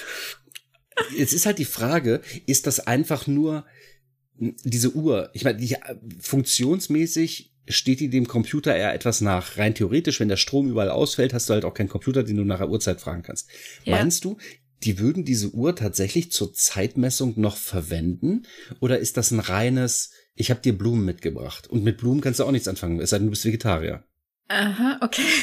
Also sie äh, benutzt die Uhr ja dann tatsächlich auch als Uhr. Ne? Also äh, sie sagt hm. zwar, also sie sind ja in der Notlage, ne? ich glaube, das ist die Folge Ein Jahr Hölle. Und er hat diese Uhr angeblich schon vor längerer Zeit repliziert, aber die Replikatoren, darüber hatten wir in der Replikatorenfolge gesprochen, sind ja streng limitiert auf bestimmte Dinge. Die Ressourcen müssen sehr gespart werden und sie weist die Uhr ja damit zurück zu sagen, hey, das könnte ein Hypospray sein, das kann jemand das Leben retten, das könnte auch ein paar Stiefel sein oder so, ne? Das hatten wir ja ganz schön gefunden in unserer Besprechung, dass wir da mal so einen Vergleich finden, ne? Ähm, wie das so zu werten ist. Und sie weist die Uhr eigentlich zurück, aber er hat sie gar nicht äh, wieder äh, in Anführungszeichen flüssig gemacht. Also er hat sie gar nicht wieder eingespeist, äh, die Materie. Und ähm, sie findet sie dann in den Trümmern und er ist ja gestorben, meine ich. Und dann äh, mhm. äh, trägt sie die Uhr zu seinem Andenken auch und Ach benutzt ja, die auch. Also man sieht, wie sie drauf guckt, meine ich, um auch nach der Uhrzeit zu gucken und naja gut, ich glaube, das ist halt nur, um es zu zeigen. Hier, ich habe die Uhr übrigens noch. Ne? Ja, na klar. Ist, Aber das, ist das Befehlsverweigerung, wenn sie sagt, nee, das lassen Sie mal wieder zurückgehen und er macht es nicht? Ja, ja, ich glaube, sie nennt das auch so. Ja, okay. ja. Ja, hm. Ach, und was ich interessant fand auch noch, da gibt's in Deep Space Nine eine frühe Folge, in der ähm, 18. Folge, erste Staffel. Da äh, gibt es äh, so ein Phänomen, dass quasi die FührungsoffizierInnen besetzt werden von, ich sag mal so, in Anführungszeichen so Geister, also irgendwelche so Energieentitäten, mhm. äh, äh, ähm, greifen ähm, auf sie zu und äh, jeder tickt dann ähm, tickt dann auf sehr besondere Art und Weise. Entschuldigung. Also so Energieentitäten äh, ähm, nehmen Besitz äh, von ihnen und äh, Benjamin Sisko baut dann eine Uhr, eine so so ja. sehr alte Uhr, so sind so verschiedene wie so Ziffernblättern, die mhm, hintereinander die stehen. Auf dem Kamin steht, sehr, sowas, so ein, so ein mm, großes es, Ding, ja. Es ist sehr ähm, also optisch einfach sehr schön. Er weiß mhm. dann am Ende auch gar nicht, warum er das gebaut hat, weil er hat es ja nicht aus sich heraus gebaut, sondern dieses fremde Wesen war irgendwie manisch dabei, diese Uhr zu bauen. Und die behält er auch, die begleitet dann die Serie über, mhm. die bleibt im, im Besitz. Doof, ja. Und das ist äh, sehr schön, ne? Also auch irgendwie zu, zu sehen, aber auch, äh, auch interessant, dass uns das gar nicht dann aufgeklärt wird, was es damit eigentlich auf sich hatte, warum er die gebaut hat. Vielleicht wollten die noch was draus machen, haben es dann aber sein lassen oder fanden es einfach zu blöd. Aber ich meine, die haben ja die Serie scheinbar irgendwie durchstrukturiert. Ich glaube nicht, dass die den Faden jetzt, ich sag jetzt mal, einfach so achtlos weggeschmissen haben, sondern die haben sich halt wahrscheinlich entschlossen, so wirkt DS9, ähm, die, ja, ja, die, haben, halt die haben sich dagegen entschieden. Ja, ja, genau. Ja, ja. Ich meine auch in, in einer späten Folge, ich glaube, der Besucher, als wir den alten Jake sehen, also ja. Als äh, Jake äh, gealtert ist und wir ihn als alten, mhm. also gealtert als, den, ist, als wir ihn als alten mhm. Mann ja, ja, genau. sehen, ja. Ähm, ich glaube, da ist diese Uhr auch da und ich meine, er repariert Echt? die dann auch Ach. und so. Also ich, es zieht sich so durch, ne, dass mhm. solche besonderen Besitztümer auch einfach dann noch da sind. Sehr schön. Ja, naja, und also ach, Discovery hat sich halt auch ein paar Gedanken gemacht über Zeit. Mm, hier erfahren wir auch erstmals was vom 25-Stunden-Tag, wobei es nicht so explizit gesagt wird. Es wird eher ähm, gezeigt auch. Man kann es wohl lesen in der Folge 10 und ähm, ja, ansonsten hatten wir gesagt, dass wir einen 24-Stunden-Tag kennen in der Föderation und auf Bayer den 26-Stunden-Tag, der dann eben übernommen wird auf Deep Space Nine. Und in der Discovery spricht man auch von Galactic Time. Ich bin jetzt gar nicht mehr dazu gekommen, zu schauen, was die Synchronisation draus macht. Ähm, aber ist auch nochmal ein neuer Begriff, der hier mhm. dann eingeführt wurde. Tja, naja, und ansonsten ist natürlich die Frage, ich meine, also klar, wir haben schon drüber gesprochen oder zumindest so angerissen. Äh, wie ist denn das zu verstehen, wenn jetzt Picard zu einem Cardassianer sagt, wir melden uns in einer Stunde oder die mhm. sagen, sie räumen den Planeten und morgen sind wir wieder da und wenn einer da ist, dann hier, dann gibt's aber einen auf die mhm. Löffel. Gut, mhm. morgen kann man auf einem Planeten noch einigermaßen herleiten durch die Einrotation.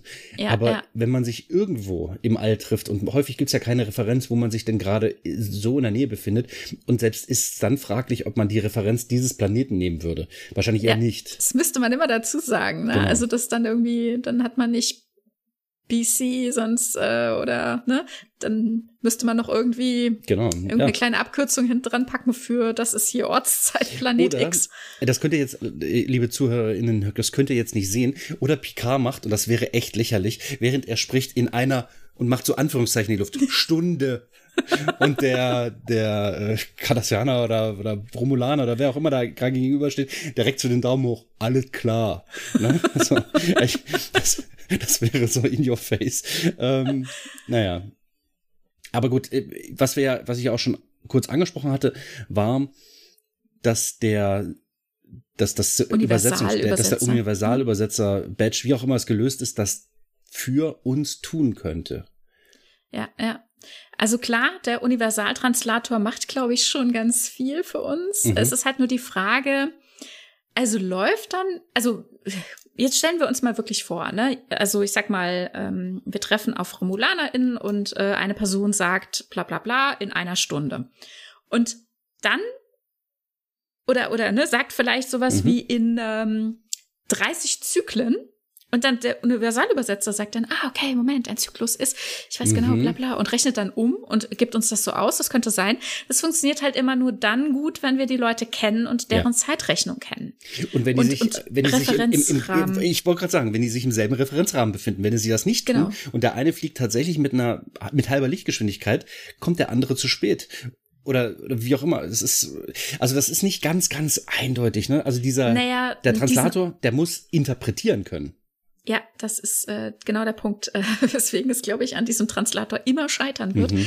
Aber ähm, diese Geschichte mit dem, mit äh, einem Zeitdifferenzial aufgrund von die einen fliegen halt schnell und die anderen sind, äh, was weiß ich, irgendwo stationär und deswegen wird es unterschiedlich wahrgenommen.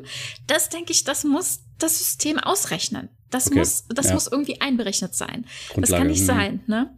Also dafür gibt es ja dann auch irgendwo, äh, zumindest im Föderationsraum, die Subraumbarken, damit man sich nochmal die Uhr abgleichen mhm. kann, dass man immer noch ähm, fit ist, dass man immer noch auf der richtigen Spur ist ja, wobei und nicht wieder 17,4 Tage irgendwo verloren hat ja, in der okay. Kausalitätsschleife. Aber ist das ähm, ein Nebenprodukt dieser Subraumbarken oder meinst du, diese Barken sind, das passiert so häufig, dass die Leute in der Zeit sich verirren, dass die extra diese Barken ausgestellt haben, dass die Leute sich daran orientieren können. Ich meine, das ist halt so ein Nebenprodukt von der Kommunikationsbarke, von der Subraumkommunikationsbarke.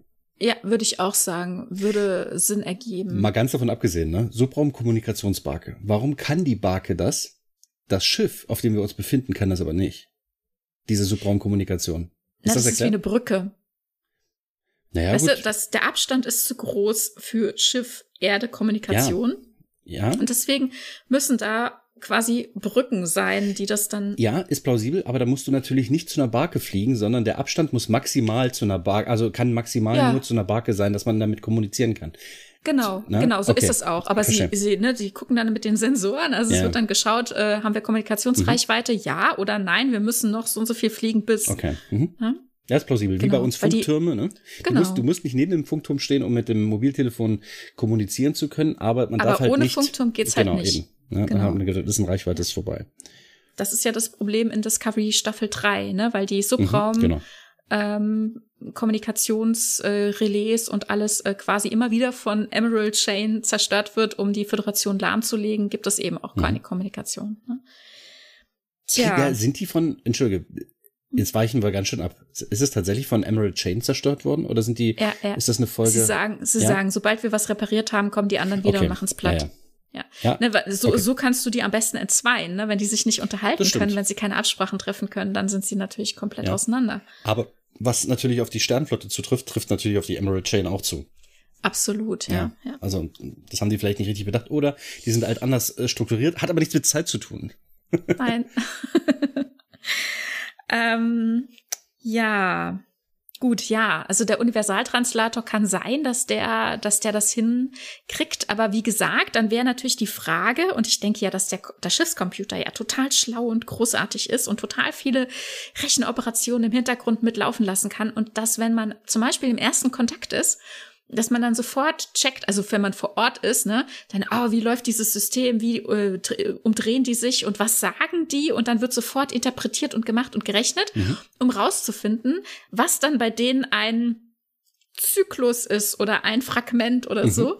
Und um das dann sofort irgendwie für sich quasi zu übersetzen. Mhm. Das wäre eine Option. Ne? Aber wenn man irgendwie out of the blue irgendjemand trifft, weiß gar nicht, woher die Personen mhm. kommen, schwierig. Ja, das ne? ist wahr. Schwierig. Aber vielleicht gibt es auch so eine Art Standard, dass man sich was hin und her schickt, ne? Dass man sagt, ähm, wir zählen jetzt mal eins, zwei, drei, also genau. vier. Und die so, ah ja, ja, genau, das waren jetzt eben äh, der Ping, genau. Ein Zyklus und wir so, nein, das waren fünf Sekunden. Ja, nee, oder, ah, okay, jetzt können wir rechnen. Zum Abgleich machen die halt, das ist so Standardprotokoll, wenn man sich das erste Mal sieht, ne? Sagt er nicht, My name is Captain Jean-Luc Picard of the Federation Starship, sondern er sagt Marco und dann sagt er gegenüber Polo und dann wird das ausgerechnet und dann ist die synchron und dann können die miteinander sprechen. Ja, ja, ja. Also es äh, gibt doch einige Probleme zu überwinden. Hm. Ja. ja. Ja, aber es ist natürlich plausibel, dass der ähm, Universalübersetzer dort massivst reingrätscht. Anders ist es irgendwie, also zumindest für mich nicht zu erklären. Ähm, oder wird das nochmal irgendwo aufgegriffen? Ich glaube nicht. Ne? Also außer äh, die Kommunikation mit ähm, Damok. Ja. Da ist es halt so schwierig, da geht es aber auch nicht um Zeit, sondern da geht es halt um mhm. die generelle Kommunikation. Ähm, ja. Und die Frage. Komplett andere schön linguistische gewesen, Bedingungen. Genau, mhm. schön wäre gewesen, wie diese Sprache Zeit darstellt. Mit mhm. auch wieder einer Begebenheit. Dann hast du ja für jede Sekunde, eine Sekunde später, ist das dann ähm, äh, Sonnenuntergang nach äh, Streit von äh, so, ne, weißt du, da, da, also wahnsinnig schwieriges Zeitkonstrukt, ne? Und wenn du dann ja. in Millisekunden rechnen willst, ui, also da könnte ich mir vorstellen, dass die mathematisch ein großes Problem haben. Okay. Ja. Ich habe übrigens, äh, ich hm? hatte ja vorhin die Atomuhren erwähnt und mhm. ich hatte mir im Vorfeld auch noch überlegt, wie kann man denn sonst noch Zeit messen oder Zeit wahrnehmen, zumindest erstmal ähm, eine natürliche Uhr nutzen. Und ja, wir haben natürlich die Umrundung von Planeten oder generell die Bahn von Himmelskörpern am Himmel. Was man aber auch nutzen kann, was wahnsinnig präzise ist, sind Pulsare, wurde mir gesagt. Ich habe keinen ja. Schimmer davon, ne? aber das ist halt mhm. halt eine Sache, wie man auch Zeit messen könnte. Dass man sagt, also diese, dieser Pulsar sendet ja keine Zeit aus, sondern er sagt halt immer nur Ping, Ping, Ping auf eine Radiowelle, glaube ich, Radiofrequenz. Ähm, aber wenn man das kontinuierlich verfolgt und sagt, okay, wir sind bei Ping so und so viel Milliarden, also ich meine, es geht halt wahrscheinlich viel, viel schneller, ähm, und man wäre viel, viel höher. Ab einem gewissen Zeitpunkt definiert man das, synchronisiert das und sagt sich, wenn wir diesen einen Pulsar sehen, bei Star Trek sind die Distanzen natürlich viel, viel größer, aber wenn man innerhalb dieses, dieser Reichweite dieses Pulsars wäre, könnte man sagen, okay, das ist jetzt der so und so viel Milliardste Ping ähm, und deswegen befinde ich in, mich in dieser, dieser Zeit. Das bedeutet aber auch, dass sobald man einmal den Sichtkontakt zu diesem Pulsar verloren hat, müsste man wieder synchronisieren. Nur es ist halt eine weitere Möglichkeit unterwegs, wenn man denn in Reichweite dieses Pulsars ist, die Zeit kontinuierlich zu messen. Hm. Ja. okay. Punkt. Es war einfach nur nochmal. Ja. ja, okay, nee, ist in Ordnung. Es hm. war jetzt einfach nur mal dummschwätz. Ähm, ihr werdet es bestimmt, liebe HörerInnen, ihr werdet es bestimmt besser wissen. Zögert, ja, zögert nicht, uns gerade zu rücken oder mich in diesem Fall gerade zu rücken. Nee, oder, oder gibt uns äh, eure Überlegungen. Also ich meine, es haben sich mhm. auch einige Leute ähm, das Thema gewünscht und äh, vielleicht, also mit Sicherheit haben noch ganz viele andere Leute auch ihre Vorstellungen dazu. Und äh, dann teilt uns das doch auch mit. Aber ganz kurz will ich noch ähm, so ein bisschen, äh, wir sind, äh, denke ich, vor dem Abschluss, noch mal überlegen, äh, was will uns denn Star Trek damit eigentlich sagen? Das ist ja immer wieder die Frage, mhm. was, was will uns Star Trek damit sagen? Mhm. Also es gibt einfach Potenzial, ne, das Thema Zeit in der Science-Fiction-Geschichte ähm, auszukosten in jedweder Hinsicht. Und ich glaube, das tun sie auch wirklich ganz gut. Also es gibt einfach tolles Material, um sich Dinge auszudenken. Und dann gibt es halt auch die Möglichkeit, äh, ja, uns äh, Altern und Vergänglichkeit zu zeigen. Ich meine, das machen ja vor allem diese klassischen äh, äh Kinofilme. Also mhm. die Captain Kirk Crew ist quasi sechs Filme lang äh, damit beschäftigt zu altern und damit klarzukommen und oder damit klarzukommen eben, dass es nicht mehr diese alte Zeit ist, also die Serienzeit, ne? Dann ist die Frage, sucht man nach mehr Zeit? Ne? Also ich sage nur zum Beispiel so jemand wie äh, Soren, der in äh, Star Trek Generations dann im äh, siebten Kinofilm äh, unbedingt wieder in den Nexus will und der so Sachen sagt wie die Zeit ist das Feuer, in dem wir alle verbrennen. Ist aber eine Metapher, ne? Das ist einfach nur so von wegen, wir können nicht, wir ja. leben nicht ewig lang und äh, ich will ewig jung bleiben. Ist das so gemeint? Äh, Gut, das ist eine Metapher, wer weiß. Ja, naja, also gut, er will, er will halt wieder in den Nexus, ne? Das ist ja dann, also da, da überdauert man ja so zeitlos, ne? Also Kirke hat ja dort auch quasi in einem Wimpernschlag irgendwie so viele Jahre verbracht. Mhm. Und ähm, ist sich dessen ja scheinbar auch gar nicht so wirklich bewusst, ne? Dann äh, gibt es äh, die Möglichkeit, sowas wie äh, Alternativen durchzuspielen, Chancen, ne? Was wäre, Ja. wenn Geschichten, ähm, ähm, erneute Chancen, äh, finde ich auch ganz schön, zum Beispiel in der erwähnten äh, TAS-Folge in der Mhm. zweiten Staffel, ähm, als ähm, dann der jetzt wieder Captain April beschließt, aber doch auch, weil das ist auch interessant, denn als sie wieder zurück in ihrem Universum sind, nachdem sie aus diesem Invers-Universum äh, kamen, sind Eh, Das auch alle In- noch In- so Inversi Inversium, ja, könnte man das nennen. das Inversium, ja, schön. Inversium. Ähm, als sie da zurückkommen, sind sie noch immer alle so jung, wie sie gewesen sind. Also Oh. die Zeit, ja, das ist äh, in, krass, ne? Ähm, dass, äh, dass es sich Oh, nicht wieder äh, rückwärts abgespielt ja, und hat. Sie sind noch alle so jung, genau. Das und dann, dauert jetzt, ich meine, die sind, die sind fast Säuglinge, ne? Das dauert Ja, so ja, 20 ja. Jahre, bis die wenigstens einigermaßen und erwachsen dann müssten sind. sie auch noch mal auf die Akademie, weil auch diese Erfahrungen Mm. sind ihnen ja quasi gegangen, so? weil sie tatsächlich, ja, ja, genau. Uh. Und Kirk wird gefragt, was ist ein Traktor? Also Uh. Kirk wird gefragt, was machen wir jetzt, Captain? Sind Sie noch in der Lage zu kommandieren? Und er sagt, was ist ein Traktorstrahl? Habe ich vergessen. Eieiei. Ja, ja, ja. oh, das, überlegen. das ist eine üble Mm. Implikation. Ja, ja, ja, ja. Und die Lösung ist, ne, wie gesagt, wir haben ja keine. Entschuldigung, Hau zu. ich bin ans Mikrofon gekommen. Die Lösung ist, wir haben noch keine Zeit, ne? Ja, also, ja. was müssen wir ja ganz schnell? Der Transporter, dann werden die Leute einmal Ach. gebeamt, weil wir haben ja noch die alten Muster gespeichert, Ja, ja, ne? Also wieder so eine Lösung wie zum Beispiel ähm, mit Dr. Polaski in die jungen Kreise. Ja, stimmt, ja. Aber das sind Na? billige Lösungen, ne? Ja, ja, naja. Hm, Ich meine, da, da müsste man irgendwie anders wieder rauskommen. Nein, ich meine, das ist eine Tech-Lösung. Eigentlich müsste ich mich darüber freuen. Aber die ist zu, die ist so ex machina, ne? Also die ist so, Ja. die kommt halt wirklich aus dem Blauen. Ach, wisst ihr was? Ach, alles gar kein Problem, machen wir so und so. Und alle so, ja, alles klar, okay. Und dann, und dann funktioniert das auch alles so, so reibungslos. ja. Und, und dann wird man aber alt und muss aber den, den alten Picard in eine Maschine übertragen und, äh, und äh, das passt irgendwie nicht zusammen. Während diese Pulaski-Lösung, ach, der hätte sich nur mal regelmäßig transportieren müssen. Wie alt wollen sie denn sein? Wir schauen mal nach. Hier, 23, 23 waren sie, verstehst du, das ist, äh, Ja, darüber haben wir in unserer Bewegtfolge gesprochen, ne, dass es ein bisschen schwierig wir ist. werden äh, immer Ganze. selbstreferenzieller, merkst du das? Irgendwann, irgendwann sprechen wir gar nicht mehr. Weißt du noch, Nee, hier, genau. Folge, hm, und dann, ja, ja, Folge, hm, Genau. ah, und, ja. und zum Thema und zum Thema Beamen, nee, oder und, und zum Thema äh, Nahrungsmittel, hört ihr euch bitte folgende Folge an. Bis bald, ciao. So wird's irgendwann sein. Ja, äh, wahrscheinlich. Ähm, nein, aber also das ist tatsächlich ja die Lösung, die gerne genutzt wird. Ne? Also hier tatsächlich werden in dieser TAS-Folge alle einfach durch den Transporter gejagt und ähm, Captain April und seine Frau, also sie sagt, oh ja, dann haben wir ja quasi eine neue Chance. Wir können ja eigentlich jetzt noch mal leben. Also noch mal so, ne? Mhm. Wir sind eigentlich jetzt nicht fit für den Ruhestand, sondern es könnte ja eigentlich weitergehen. Und dann sagt er, ach, ich war so glücklich mit dir. Es kann doch gar nicht besser werden. Und dann ist sie auch versöhnt und sagt, ah, dann küssen sie sich und dann sind sie einverstanden. Es war so ein tolles Leben. Das müssen wir nicht noch mal. Und dann beamen sie sich auch und sind Echt? dann halt wieder alt. Ja. Ja, stimmt, stimmt. Jetzt, wo du sagst, äh, tatsächlich.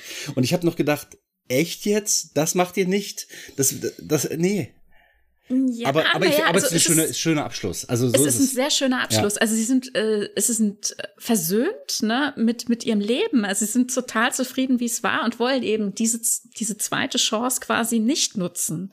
Ne, währenddem andere, also es sind häufig in so Geschichten ja eigentlich total auf der Suche danach sind. Ne, wo ist der Jungbrunnen? Wie, Soren. wo finde ich den Stein der Weisen? Wie Genau. komme ich in den Nexus? Ja, genau. Wenn man sich aber jung beamen lassen kann, ich meine, alt wird man von alleine. Ähm, ich meine, man lässt sich nicht alt beamen. Ich meine, das geht halt nicht, weil, weil diese Aufzeichnung Na existiert doch, noch nicht. in erwachsene Kinder lässt man sich alt beamen. Ja, aber das ist ja ein Versehen. Ne? Das ist ja. Nee, stimmt, du hast recht. Die Lösung ja, halt, ist. Moment, Moment, Moment. Die sind, die sind ja jung geworden, Mhm. aber vorher waren die ja schon alt. Nein, nein, ich meine, wenn jetzt äh, ein Kind sagt, ich bin zwölf, aber ich kein Bock auf Pubertät. Ja, verstehst du? Ähm, ich, Das geht aber nicht, weil du, du musst ja die, also Naja, der, der Transporter muss ja die Musterpuffer haben. Du könntest sie Genau, programmieren. ganz ich genau, programmiere Punkt. mal erw- erwachsene Musterpuffer. Ja. Das wäre übel, ne? Und rein Oh, theoretisch wär könntest übel. du sagen, ich will jetzt ein Talaxianer sein. Oder ein, was auch immer. Ne? Und das, also, das wird uns ja auch Oh. gelegentlich gezeigt. Oh, wir schweifen ab vom Thema Zeit, ne? Also, Aber wir haben in unserer Bewegtfolge eigentlich bewiesen, dass das gar nicht möglich ist. also ich habe nichts bewiesen. Sorry, Leute. Wenn ihr jetzt schreibt, das haben wir bewiesen, das hat Tanja bewiesen. Ich habe, ich weiß, über weiß ich gar nichts. da war Aber doch was mit. Quantenebene Ja, und, ja, ja. und, und. Ach, jetzt, wo du Naja. sagst, nee, das ist bewiesen, ganz klar. Naja, hm. Ich, ich, ich weiß es nicht. Okay, ähm, ja, mir ist übrigens gerade noch eine andere Sache eingefallen. Ich hatte diese Pulsare erwähnt. Entschuldige, wenn ich jetzt nochmal darauf zurückkomme. Mhm. Ähm, es gibt ja nicht nur einen Pulsar.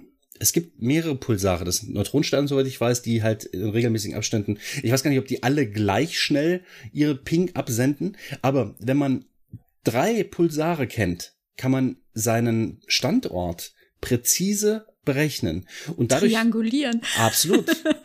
Drei oder vier, ne? Und dann kannst du triangulieren. Und was auch noch geht, wenn du ganz genau weißt, wie die Abfolge ist und wenn die, wenn die ein bisschen Zeitversatz haben und vielleicht, vielleicht wenn die eben nicht im selben Rhythmus, in derselben Frequenz pingen, ich glaube, das tun sie zwar, ne? aber wenn sie es nicht täten, ich weiß es nicht genau, wenn sie es nicht täten, könntest du tatsächlich, wenn du diese Information hast, deine präzise Zeit jederzeit ausrechnen. Mhm. Weißt du, was ich meine? Dass du sagst, okay, äh, wenn die Frequenz von dem Pulsar so ist, von dem so und von dem so und so und so, und ich habe hier zehn Mhm. Pulsare, ich kann es ziemlich präzise ausrechnen, bis auf die so und so viele Nachkommastelle auf der Sekunde genau sind wir in, an dem und dem Tag. Also äh, theoretisch, wie gesagt, Ja. ne, wenn Physiker da draußen sind, die uns hören, Habe ich auch gerade gedacht, wenn Physikerinnen uns zuhören, meldet Ach, euch PhysikerInnen, Entschuldige, ja, bitte. Ja, natürlich. Also. Ja. Meldet Ja, euch, das ist, das ist spannend. Vielleicht ginge das ja tatsächlich. Vielleicht könnte man so triangulieren und sogar seine Zeit bestimmen. Aber das mit der Zeit ist fraglich.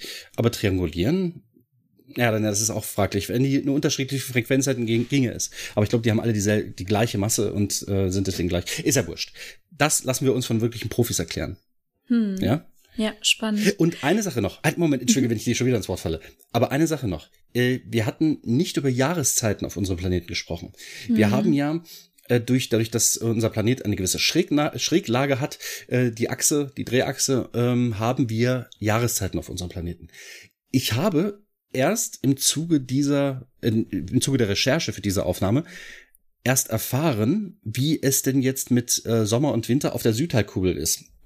Ich nahm an, wenn Sommer bei uns ist, ist auch Sommer bei denen, also vom Namen her, und die empfinden den Sommer einfach kalt und eisig. Und wenn bei uns Winter ist, ist bei denen auch Winter und die empfinden den halt einfach als Proppe warm. Dem ist nicht so. Zumindest zeigen das meine Quellen. Ich habe aber auch Widersprüchliches dazu gelesen und es war ein bisschen schwierig. Ähm, Dann habe ich gesagt, okay, die Mehrzahl sagt das und das. Und zwar, wenn bei uns Sommer ist, ist auf der Südhalbkugel Winter. Das ist nur der Name. Ne? Und verbunden eben mit dem Winter kalt, Sommer warm, also so tendenziell. Ähm, und das ist bei uns so festgelegt. Wenn das auch falsch sein sollte, zieht mir bitte einen über den Schädel. Denn ich würde es gerne ganz genau wissen. Das ist eine spannende Sache und ich, ich weiß es ehrlich gesagt nicht genau, weil ich so Widersprüchliches gefunden habe. Aber vielleicht habe ich auch nicht an die richtige Stelle geschaut. Hm, Also ich gehe tatsächlich davon aus, dass es ähm, sprachlich einfach äh, eine Kolonialgeschichte ist. Also wenn man jetzt zum Beispiel nach Australien guckt, ne, mm, dann werden die meiner Meinung nach, oder ja eben, meldet uns mal zurück, was ihr so aus Australien wisst, ähm, schon sagen, ähm, dass sie äh, zum Beispiel Weihnachten am 24. Dezember im Sommer feiern, einfach Mhm. weil sie ähm, das Wetter mit dem, wie man es benennt, verknüpfen aus, aufgrund der ähm, äh, mitgebrachten Erfahrung. Ne? Ja, da spricht, da sprichst du genau den Punkt an, wo ich gesagt habe, ja, aus diesem Grund würde ich es genau andersrum formulieren. Die Briten sind nicht dahin gekommen und haben gesagt, jetzt sind wir auf der Südhalbkugel, jetzt fahren wir hier auf der rechten Seite. Nein, die nehmen ihr, ihr Mhm. eigenes Wissen mit. Deswegen äh, argumentativ, ich verstehe dein Argument, aber ich Ja, könnte es ja, auch andersrum natürlich formulieren. Ist, ne? man, ja, kann man auf jeden Fall auch andersrum. wenn die Australier Ja. mit den Briten, damals gab es noch kein Telefon, als äh, Au- Australien so stark besiedelt Mhm. wurde von den Briten, aber wenn äh, Australien mit Großbritannien telefoniert, die sind in Hey, verschiedenen stimmt, keine Ahnung, wie die sprechen. Ja, stimmt, genau. ja, ja, Ne? absolut. Und ich ja. könnte mir vorstellen, dass die sagen, nee, nee, nee, es ist Sommer und dann ist bei euch auch Sommer. Punkt. So sind die Briten, die sind da wenig kompromissbereit. Also, oder äh, sagt mir, sagt uns bitte, wie ist das? Das ist eine spannende Sache. Äh, da könnte ich mir vorstellen, dass die aber vielleicht auch gesagt haben, nee, nee, nee, du hast vielleicht möglicherweise recht. Wenn es kalt ist, ist es Winter und wenn es warm ist, ist Sommer. Auf Australien trifft das vielleicht beides nicht so richtig zu. Ja, ja. Also wir haben auch ähm, Downloads aus aller Welt und ich bin wirklich mhm. neugierig, ob das alles Bots sind. Wenn ihr uns ja. wirklich hört, wenn ihr uns in aller Welt auf Deutsch hört und ähm, jetzt auf der Südhalbkugel sitzt und euch äh, die Hand gegen den Kopf schlagt, sodass ja. sie, wie Peter sagte, übermorgen noch zu sehen ist, meldet euch doch mal bitte. Ich bin wirklich gespannt, wer uns in Südamerika hören sollte mhm. und in Südafrika und äh, vielleicht sogar, ich weiß gar nicht, ob auch aus Australien mhm. äh, Downloads da sind. Meldet euch doch gerne mal. Ja, Australien ist auch dabei. Deswegen mhm. es ist schon spannend. also, mhm. ähm, ja, meldet euch. Ähm, das würde ich gerne wissen. Das ist aber wirklich eigene ja, Neugier. Das hat jetzt gar nichts mehr mit Zeit zu tun. Denn ich glaube, wir naja, sind fast schon, durch. Unser, ne? unser Zeitverständnis ja. schon auch. Ne? Ja, also, aber, aber und, unabhängig vom Namen ist die Zeit ja mhm. dieselbe. Ne? Also die, das, die Jahreszeit, ja. es wird nicht warm, weil ich es Sommer nenne. Ne? Dann könnten wir den ja, Winter auch Sommer genau. nennen und dann wird's nicht warm. Ne? Ähm, aber ja, du hast aber schon recht, es könnte kulturell sein. Ja, kulturell oder mhm. halt eben, also die Frage ist halt, wie ist das Commitment? Und so ist es ja in Star Trek auch, ne? Also wo kommen die daher? Wie hat sich das entwickelt und wie nennen die das? Und ähm, abgesehen davon gibt es in der Zukunft, also in Star Trek, mhm. gibt es ein Wetterkontrollsystem. Und äh, da ist dann die Frage, wie das mit den Jahreszeiten sich denn darstellt. Ne?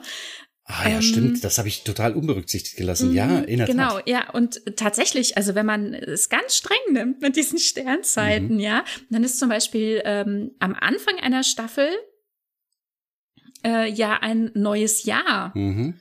Ne? Das heißt, man hat wenn, einmal alle Jahrzeit, Jahreszeiten durchgehabt. Ja, und wenn dann zum Beispiel ähm, in der ähm, zweiten Folge in Familienbegegnung Mir fällt gerade Picard, Picard jetzt, auf die jetzt Erde. Weiß ich, jetzt weiß ich, wo der Schneeball bei, bei dem Teleporter herkam, den die mir mitgebracht haben. Es war halt einfach Winter. Okay, entschuldige, jetzt habe ich dich wieder unterbrochen. Naja, ähm, wir haben wir haben ja die ähm, Folge, in der Picard äh, das Chateau von seinem Bruder besucht. Und da ist äh, eindeutig äh, Sommer oder Spätsommer, weil wir sehen ja da Weintrauben äh, an den Rebstöcken. Und äh, eigentlich von der Sternzeitlogik her müsste eigentlich Winter sein. Mhm. so so mhm. viel zum Thema Sternzeiten. Okay. Ja, aber du hast schon gesagt, Wetterkontrollprogramm, vielleicht kann man auch regional irgendwas drehen ob das gut für den Planeten ist oder nicht, das ist eine andere Geschichte. Aber ja. ähm, da gibt's naja, ja auch Aufstände dagegen. Ne? Es ist halt auch die Frage, ne, wir haben ja auch gesagt, das ist alles eine Frage der Definition. Also was ist denn der Jahres, äh, das, äh, das Frühjahr? Wann ist denn Jahresanfang? Hm. Ist es noch der erste, erste oder ist das oh, wie zum Beispiel aus der Perspektive einer Serienproduktion nach der Sommerpause? Ja, stimmt. Ja, das heißt, ja. die haben nie den Sommer. Ja, da wo es gedreht wird, ist es meistens so heiß, dass man äh, sowieso. Ich meine, die schwitzen ja in ihren, ihren äh, Kunststoffuniformen, das sich sowieso einen ab, ne? Ähm, deswegen oh, jetzt eigentlich. Wird's Meta. Ja, aber eigentlich ist es dann ja bei denen immer Sommer. Mhm. Ja, naja, aber so eine, so eine Staffelproduktion geht ja immer von nach der Sommerpause mhm. bis vor der Sommerpause, ne? Also von, Stimmt, ja. das ne, sind immer so äh, quasi wie so Schuljahre. Und wenn man dann am Anfang der Staffel ist, ist natürlich Sommer. Und dann passt das mit den Reben ähm, in Frankreich sehr gut. Aber wenn wir aus unserer mitteleuropäisch geprägten Sicht auf ein Jahr gucken, dann denken wir natürlich an Januar und äh, dann müsste das irgendwann Januar, Februar spielen und das passt dann halt wieder mhm. nicht mit den, mit den Weintrauben. Wobei, wie gesagt, alles offen ist, wie es definiert ist, wie läuft der Kalender, wo sind die Jahreszeiten im Wetterkontrollsystem zu finden und, und, und, und, und. Wissen wir nicht, also ja. hm. ein großes Thema, wenig Antworten. Das hat mich sehr gefreut, drüber zu sprechen. ja, schön, dass wir euch wieder verwirren konnten und dass ihr euch darauf einlasst, dass, dass wir euch erzählen können, was wir alles nicht wissen. Ja. Also finde ich, also ihr seid großartig. Genau. Und wie gesagt, ähm, wenn ihr was äh, dazu zu sagen habt, was wir so ähm, gefaselt haben, wenn ihr besser wisst, wie es denn zum Beispiel in Australien das mit den Jahreszeiten die, das ist. Tun unsere das tut ihr auf jeden Fall. Meldet euch sehr gerne auf unseren gängigen Kanälen, nämlich auf Trackipedia podigy.io findet ihr erstmal unseren, unseren Podcast selber und Dort kann man eben auch äh, kommentieren oder bei Twitter. Bei Trekipedia. Ihr könnt uns auch gerne eine E-Mail schreiben. In den Kontaktinformationen auf der Homepage steht auch die E-Mail-Adresse. Und dann freue ich mich auf den nächsten Monat. Da haben wir dann unser Einjähriges hinter uns. Ich hätte gern Outtakes, die Technik lässt das einfach nicht zu. Ich hätte gerne was zusammengebastelt. Ja. Aber wir planen schon was Besonderes. Genau. Seid gespannt. Bis nächsten Monat. Macht's gut. Bis bald. Tschüss. Vielen Dank für eure Zeit.